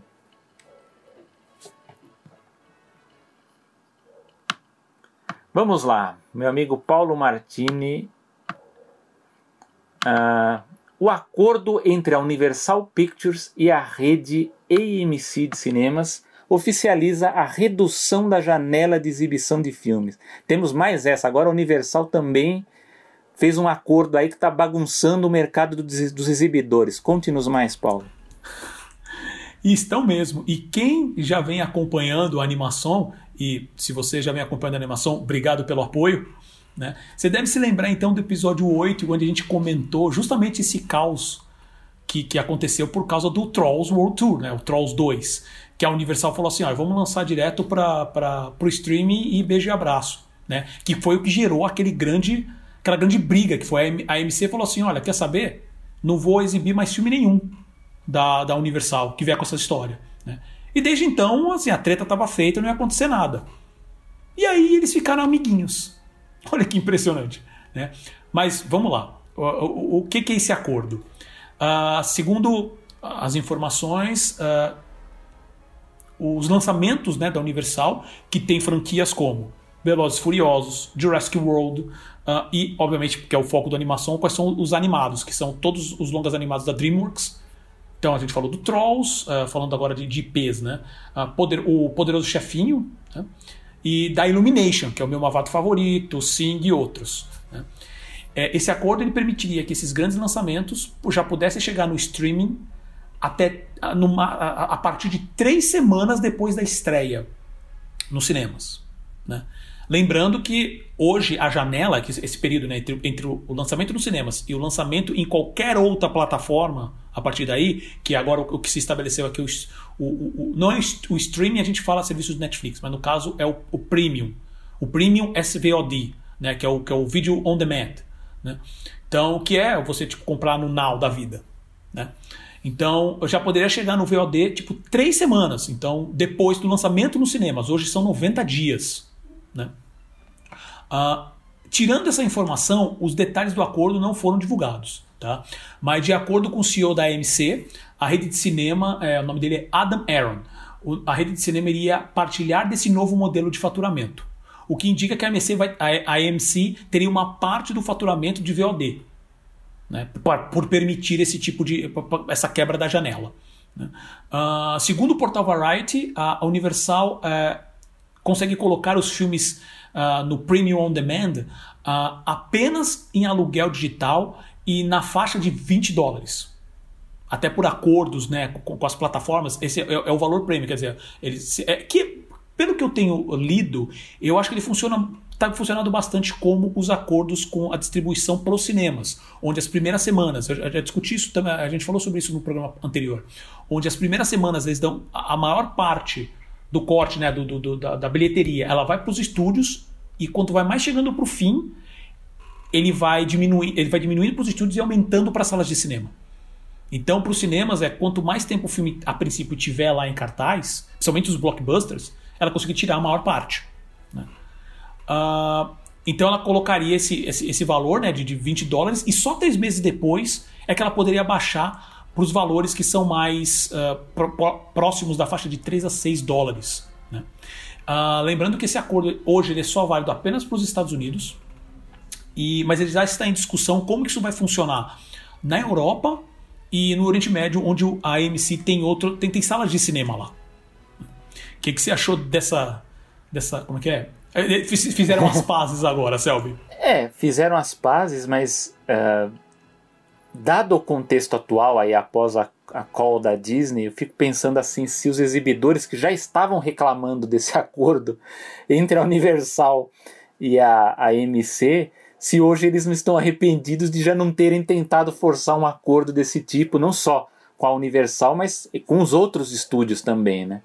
Porque a briga para redução das janelas, né, do, do, entre os grandes estúdios e, o, e os exibidores, ela é, bem de longa data, né? Já tem muitos anos que os estúdios de, é, defendem a redução das janelas. É, o que vai acontecer agora, lógico que eu acho que, dada a situação emergencial que a gente está, o acordo universal para mim me parece mais justo por conta da, dos exibidores estarem também em situação precária. É, mas o que eu vejo para o futuro do cinema não é muito positivo, se, a depender do que a gente vai ver agora em setembro. Porque caso o modelo da Disney de aluguel prêmio, de compra prêmio, uh, ele emplacar, eu digo emplacar de forma forte, vamos pensar assim que muita gente uh, decida alugar e com isso eles resolvam repetir o teste, sei lá, com a Viúva Negra ou com outros filmes aí e, e se repita esse efeito, eu acho que é bem capaz do, do, do modelo dos cinemas ser alterado. E voltar a uma coisa que eu ouvi do Steven Spielberg, que eu vi isso há mais de 10 anos, ele comentar que ele falava sobre todas essas transformações, né, do, do que seriam os serviços digitais dos cinemas é, se transformarem no que hoje são os teatros, ou casa sinfônica, ou casa de ópera, enfim. Você não, não que o cinema vai desaparecer, eu não acredito que o cinema vai desaparecer, mas eu acho que se emplacar com muita força, eu não sei, a gente é uma, lógico que a gente está fazendo uma conjectura, porque pode ser que o teste da Disney não dê em nada, né? Mas a gente está tá eu estou pensando assim no, no, no, no, caso realmente do negócio explodir, né? Pode ser que mude e o cinema vire uma coisa de nicho, né? Vire uma coisa realmente para o cinéfilo ou para as pessoas que querem ver os blockbusters, né? Então realmente só aquelas produções realmente top e que aí você vai pagar mais para ir numa sala que tem o melhor som, o melhor áudio, melhor qualidade de serviço, maior tela, né? Talvez até volte o sistema de telas maior, a gente não sabe, né? Mas eu acho assim que o que a proposta da Universal, eu diria assim, ela é mais humana, né? Ela é mais amiga dos exibidores por conta da, da situação, ou seja, ela divide com o exibidor o, o custo dessa antecipação da janela, né? Mas, porém, eu acredito que hoje a Universal, vendo o que a Disney anunciou, ela também está fazendo os cálculos. Né? Então ela está vendo também o que, que ela pode ganhar ou não. E agora é olhar o que vai acontecer entre setembro e outubro, ver o que, que vai acontecer com Mulan. E aí a gente vai ter uma noção aí nos próximos meses de como o mercado vai agir, né? qual vai ser o comportamento.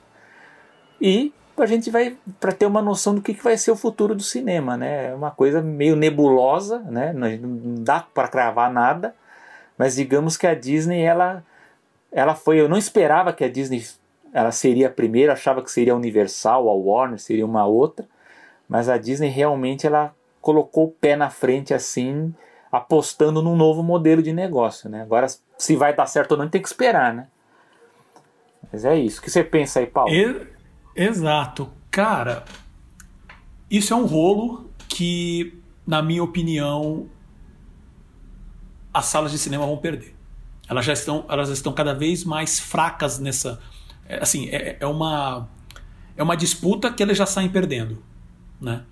Porque como assim a gente que já mexe com isso, eu não sei se a gente já mencionou sobre isso no, no- na animação em algum momento, Selby, mas assim pesquisando o mercado, lidando, eu indo em eventos de, de licenciamento e tudo mais, nota-se que assim você ser dono do IP é o grande lance. Né? É, é- é aí que está o valor a longo prazo. Infelizmente, as coisas estão saindo do controle. Né? E esse caso específico é muito bom que você começa a pensar nas possibilidades. Tipo, o que, que vai acontecer? Essa janela muito curta, ah, o, que, que, o que, que vai começar ah, na minha cabeça? Algumas coisas que eu até anotei aqui no, no roteiro que eu acho que seria legal jogar para discussão. Por exemplo, as grandes salas, então, por exemplo, as grandes redes, então a AMC, a Regal nos Estados Unidos, Cinemark, né? Eles sentam de uma certa maneira com mais, um pouco mais, um nível maior para conversar com, a, com uma Disney, com uma Warner, né? Então eles podem falar assim, ó, tem um monte de sala ao redor do mundo. Então eles sabem que o faturamento que vem direto da sala de cinemas é gigantesco. É gigantesco. Então eles, obviamente que a Disney também não é burra nem a Warner, que eles não querem perder essa, essa, essa boquinha. Né? Principalmente a gente conhecendo a Disney, usando a Disney como exemplo, né? como sempre, é, ela quer pegar o conteúdo dela e quebrar ele o máximo possível para conseguir tirar dinheiro o máximo possível. Então, vou fazer acordo para cinema, vou fazer acordo para é, VOD para compra, vou fazer acordo para VOD para aluguel, vou fazer acordo para streaming específico nesse país aqui nessa cidade específica.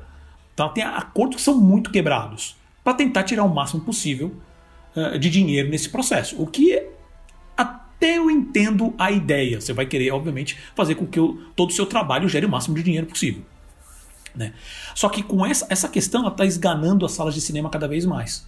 né? Então, eu acho que uma das coisas que vai acontecer é sala de cinema vai fechar, porque a- a- as, as médias e pequenas não vão aguentar, ou então vão ser compradas pelas grandes. Que vai acabar fechando muitas salas e que eles vão acabar concentrando em pontos específicos onde tem maior faturamento. Né?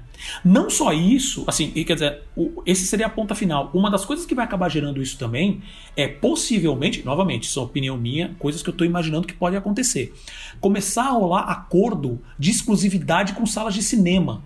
Então, por exemplo, você só vai ver filme dos Vingadores, por exemplo, aqui no Brasil, vai, eu usei até um exemplo aqui, usando a Universal, né? Você vai ver só filme do Velozes Furiosos ou do Jurassic World no Cinemark. Mas se você tiver perto da sua casa um Cinépolis ou uma rede da Play Art, não vai estar passando lá.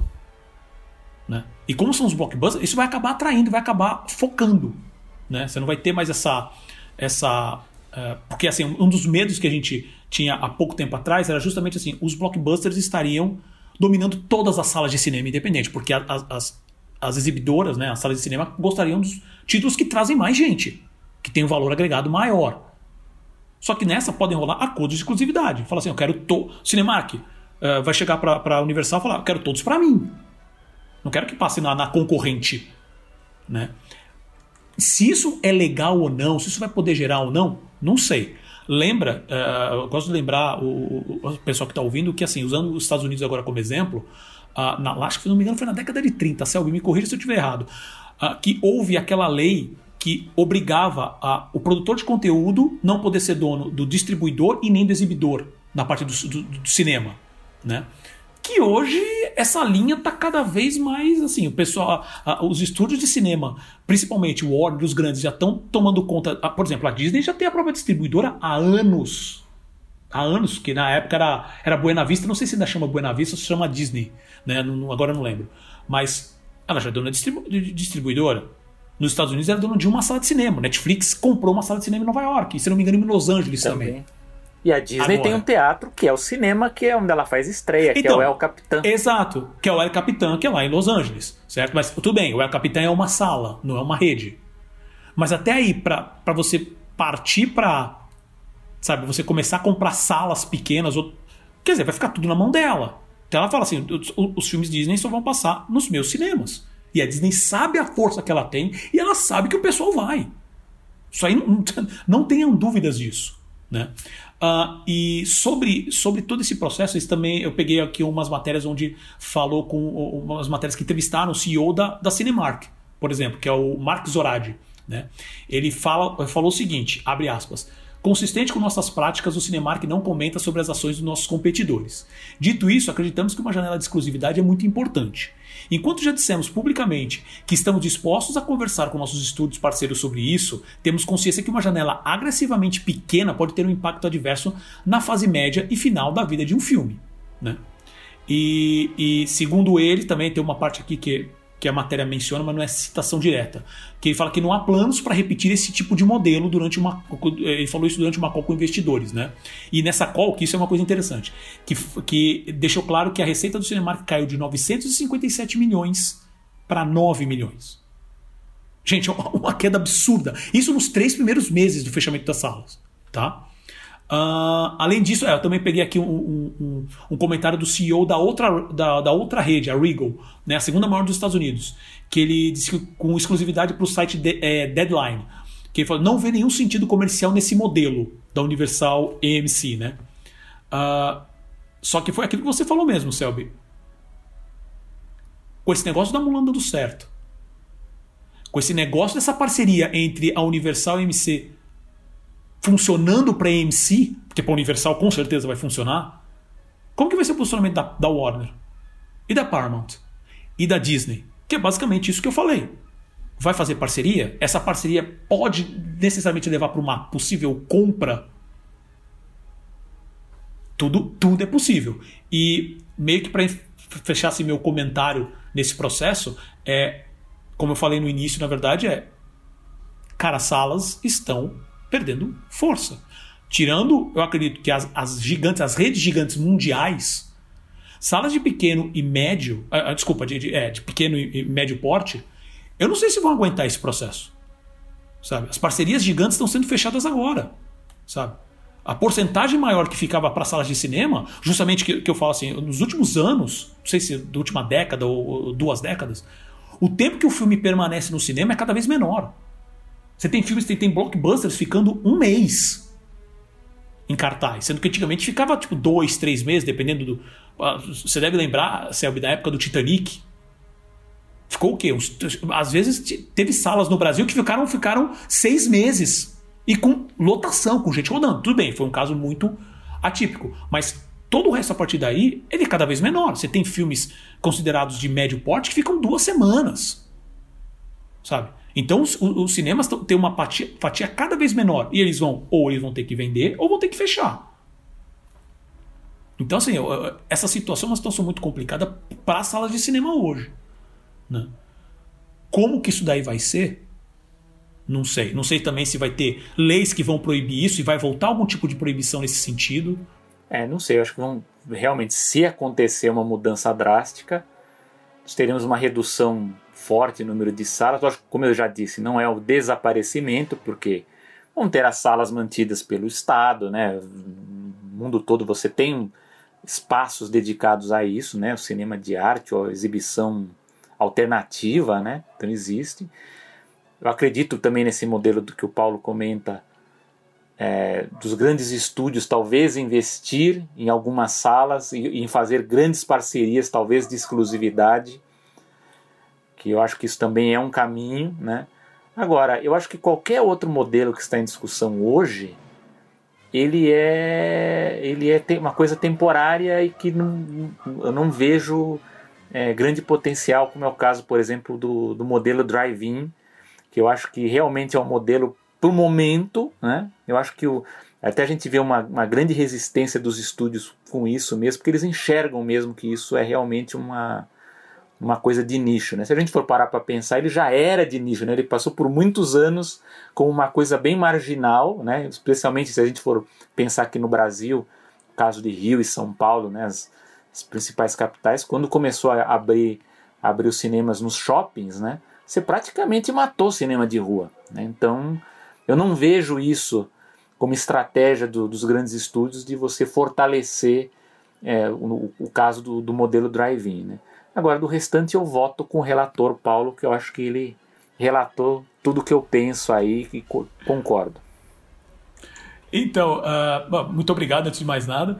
E, mas assim, eu, queria mencionar essa questão do cinema drive-in, é, meio que para encerrar mesmo.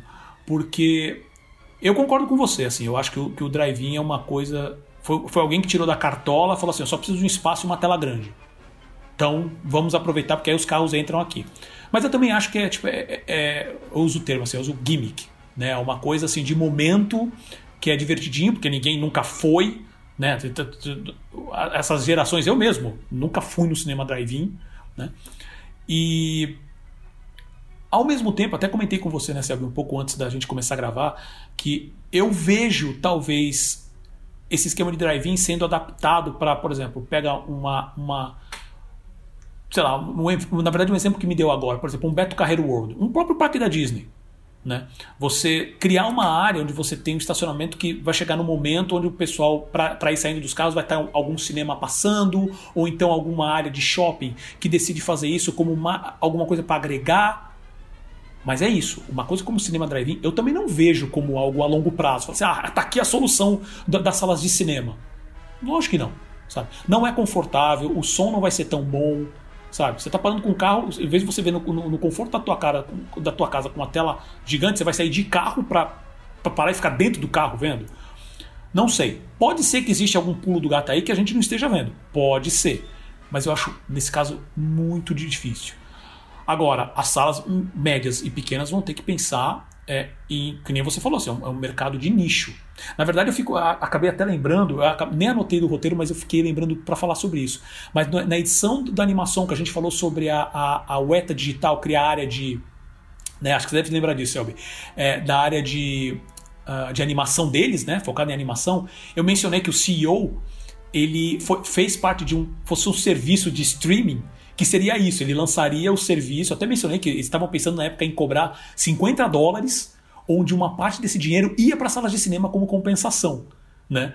E é muito engraçado chegar nesse é, é, é, amarrar isso justamente com essa parceria entre a Universal e a AMC, que é um projeto que o cara saiu do, do projeto agora, assim, final do ano passado, e não deu nem um ano da saída dele, me fecha esse tipo de parceria que é, é, é, o modelo de negócio que ele tinha do outro serviço, né?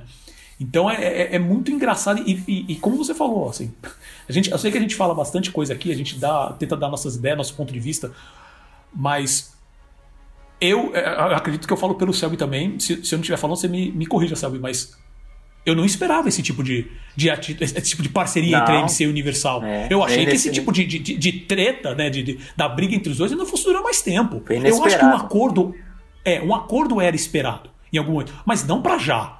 Eu não espero que seja alguma coisa para já, ainda mais dessa maneira. Então, assim, como vai ser o dia da manhã? A gente não sabe. Mas, de qualquer maneira, daqui a 15 dias tem um novo animação e a gente vai discutir sobre é, isso também. A gente também. vai repercutir, né? Vamos esperar a estreia de Mulan para a gente repercutir aqui os números. Selby, meu amigo, você teria alguma dica cultural para hoje? Bom, Paulo, a dica cultural eu já antecipei, né? A gente estava falando do, do painel lá do, é dos verdade, animadores é superstars, então repito aqui Gravity Falls lá, procurem no Disney Channel aí ou na, na internet onde estiver disponível, que é uma ótima série, divertida, qualidade de animação para televisão excelente. Perfeito. E eu, assim, eu a princípio não tinha trazido nenhuma dica cultural, porque para variar a semana foi uma loucura, mas por causa que a gente está discutindo toda essa questão muito histórica também, né, do, do, dos, dos, da Disney mesmo, mas do cinema como um todo, eu, eu acho que eu já dei essa dica antes, mas uh, não lembro agora. Mas de qualquer maneira, eu vou sugerir aqui o livro Disney War procura, eles têm em português, que é, pega justamente essa fase do, do Michael, do CEO, do ex-CEO Michael Eisner. Tá? Eu não lembro agora, porque eu lembrei desse livro nesse momento. Então eu não lembro o nome dos, dos, dos escritores, mas eu colocarei uh, na descrição né, do, do, do, programa, colocarei lá no Spotify, no, no Google Podcasts, no, no, no Apple Podcasts, eu colocarei lá o link para comprar, porque esse é um livro muito bom que já começa a dar um histórico melhor sobre a situação como um todo, da Disney especificamente. O Disney War é do James Stewart, que é professor Boa. de jornalismo da, da Universidade de Columbia, em Nova York. Muito bom o livro. Perfeito, perfeita referência. Selby está aqui para ajudar a gente. Aliás, o Bob Iger jura que não leu esse livro. ok, ok. O cara, Vamos o cara que é CEO de uma puta empresa, é, que fica lendo 300 milhões de livros de negócio, não vai ler o livro que conta justamente mais detalhes. Um livro que, que não é oficial. Né? É um livro feito por um repórter, analisando todas as informações. Ele disse que não leu? Tá bom. E chegamos ao fim de mais uma animação, meu amigo Selby. Últimas palavras? Bom, deixo aqui o convite para todo mundo. Por favor, visitem os nossos perfis aí nas redes sociais, no Twitter, no Facebook, no Instagram.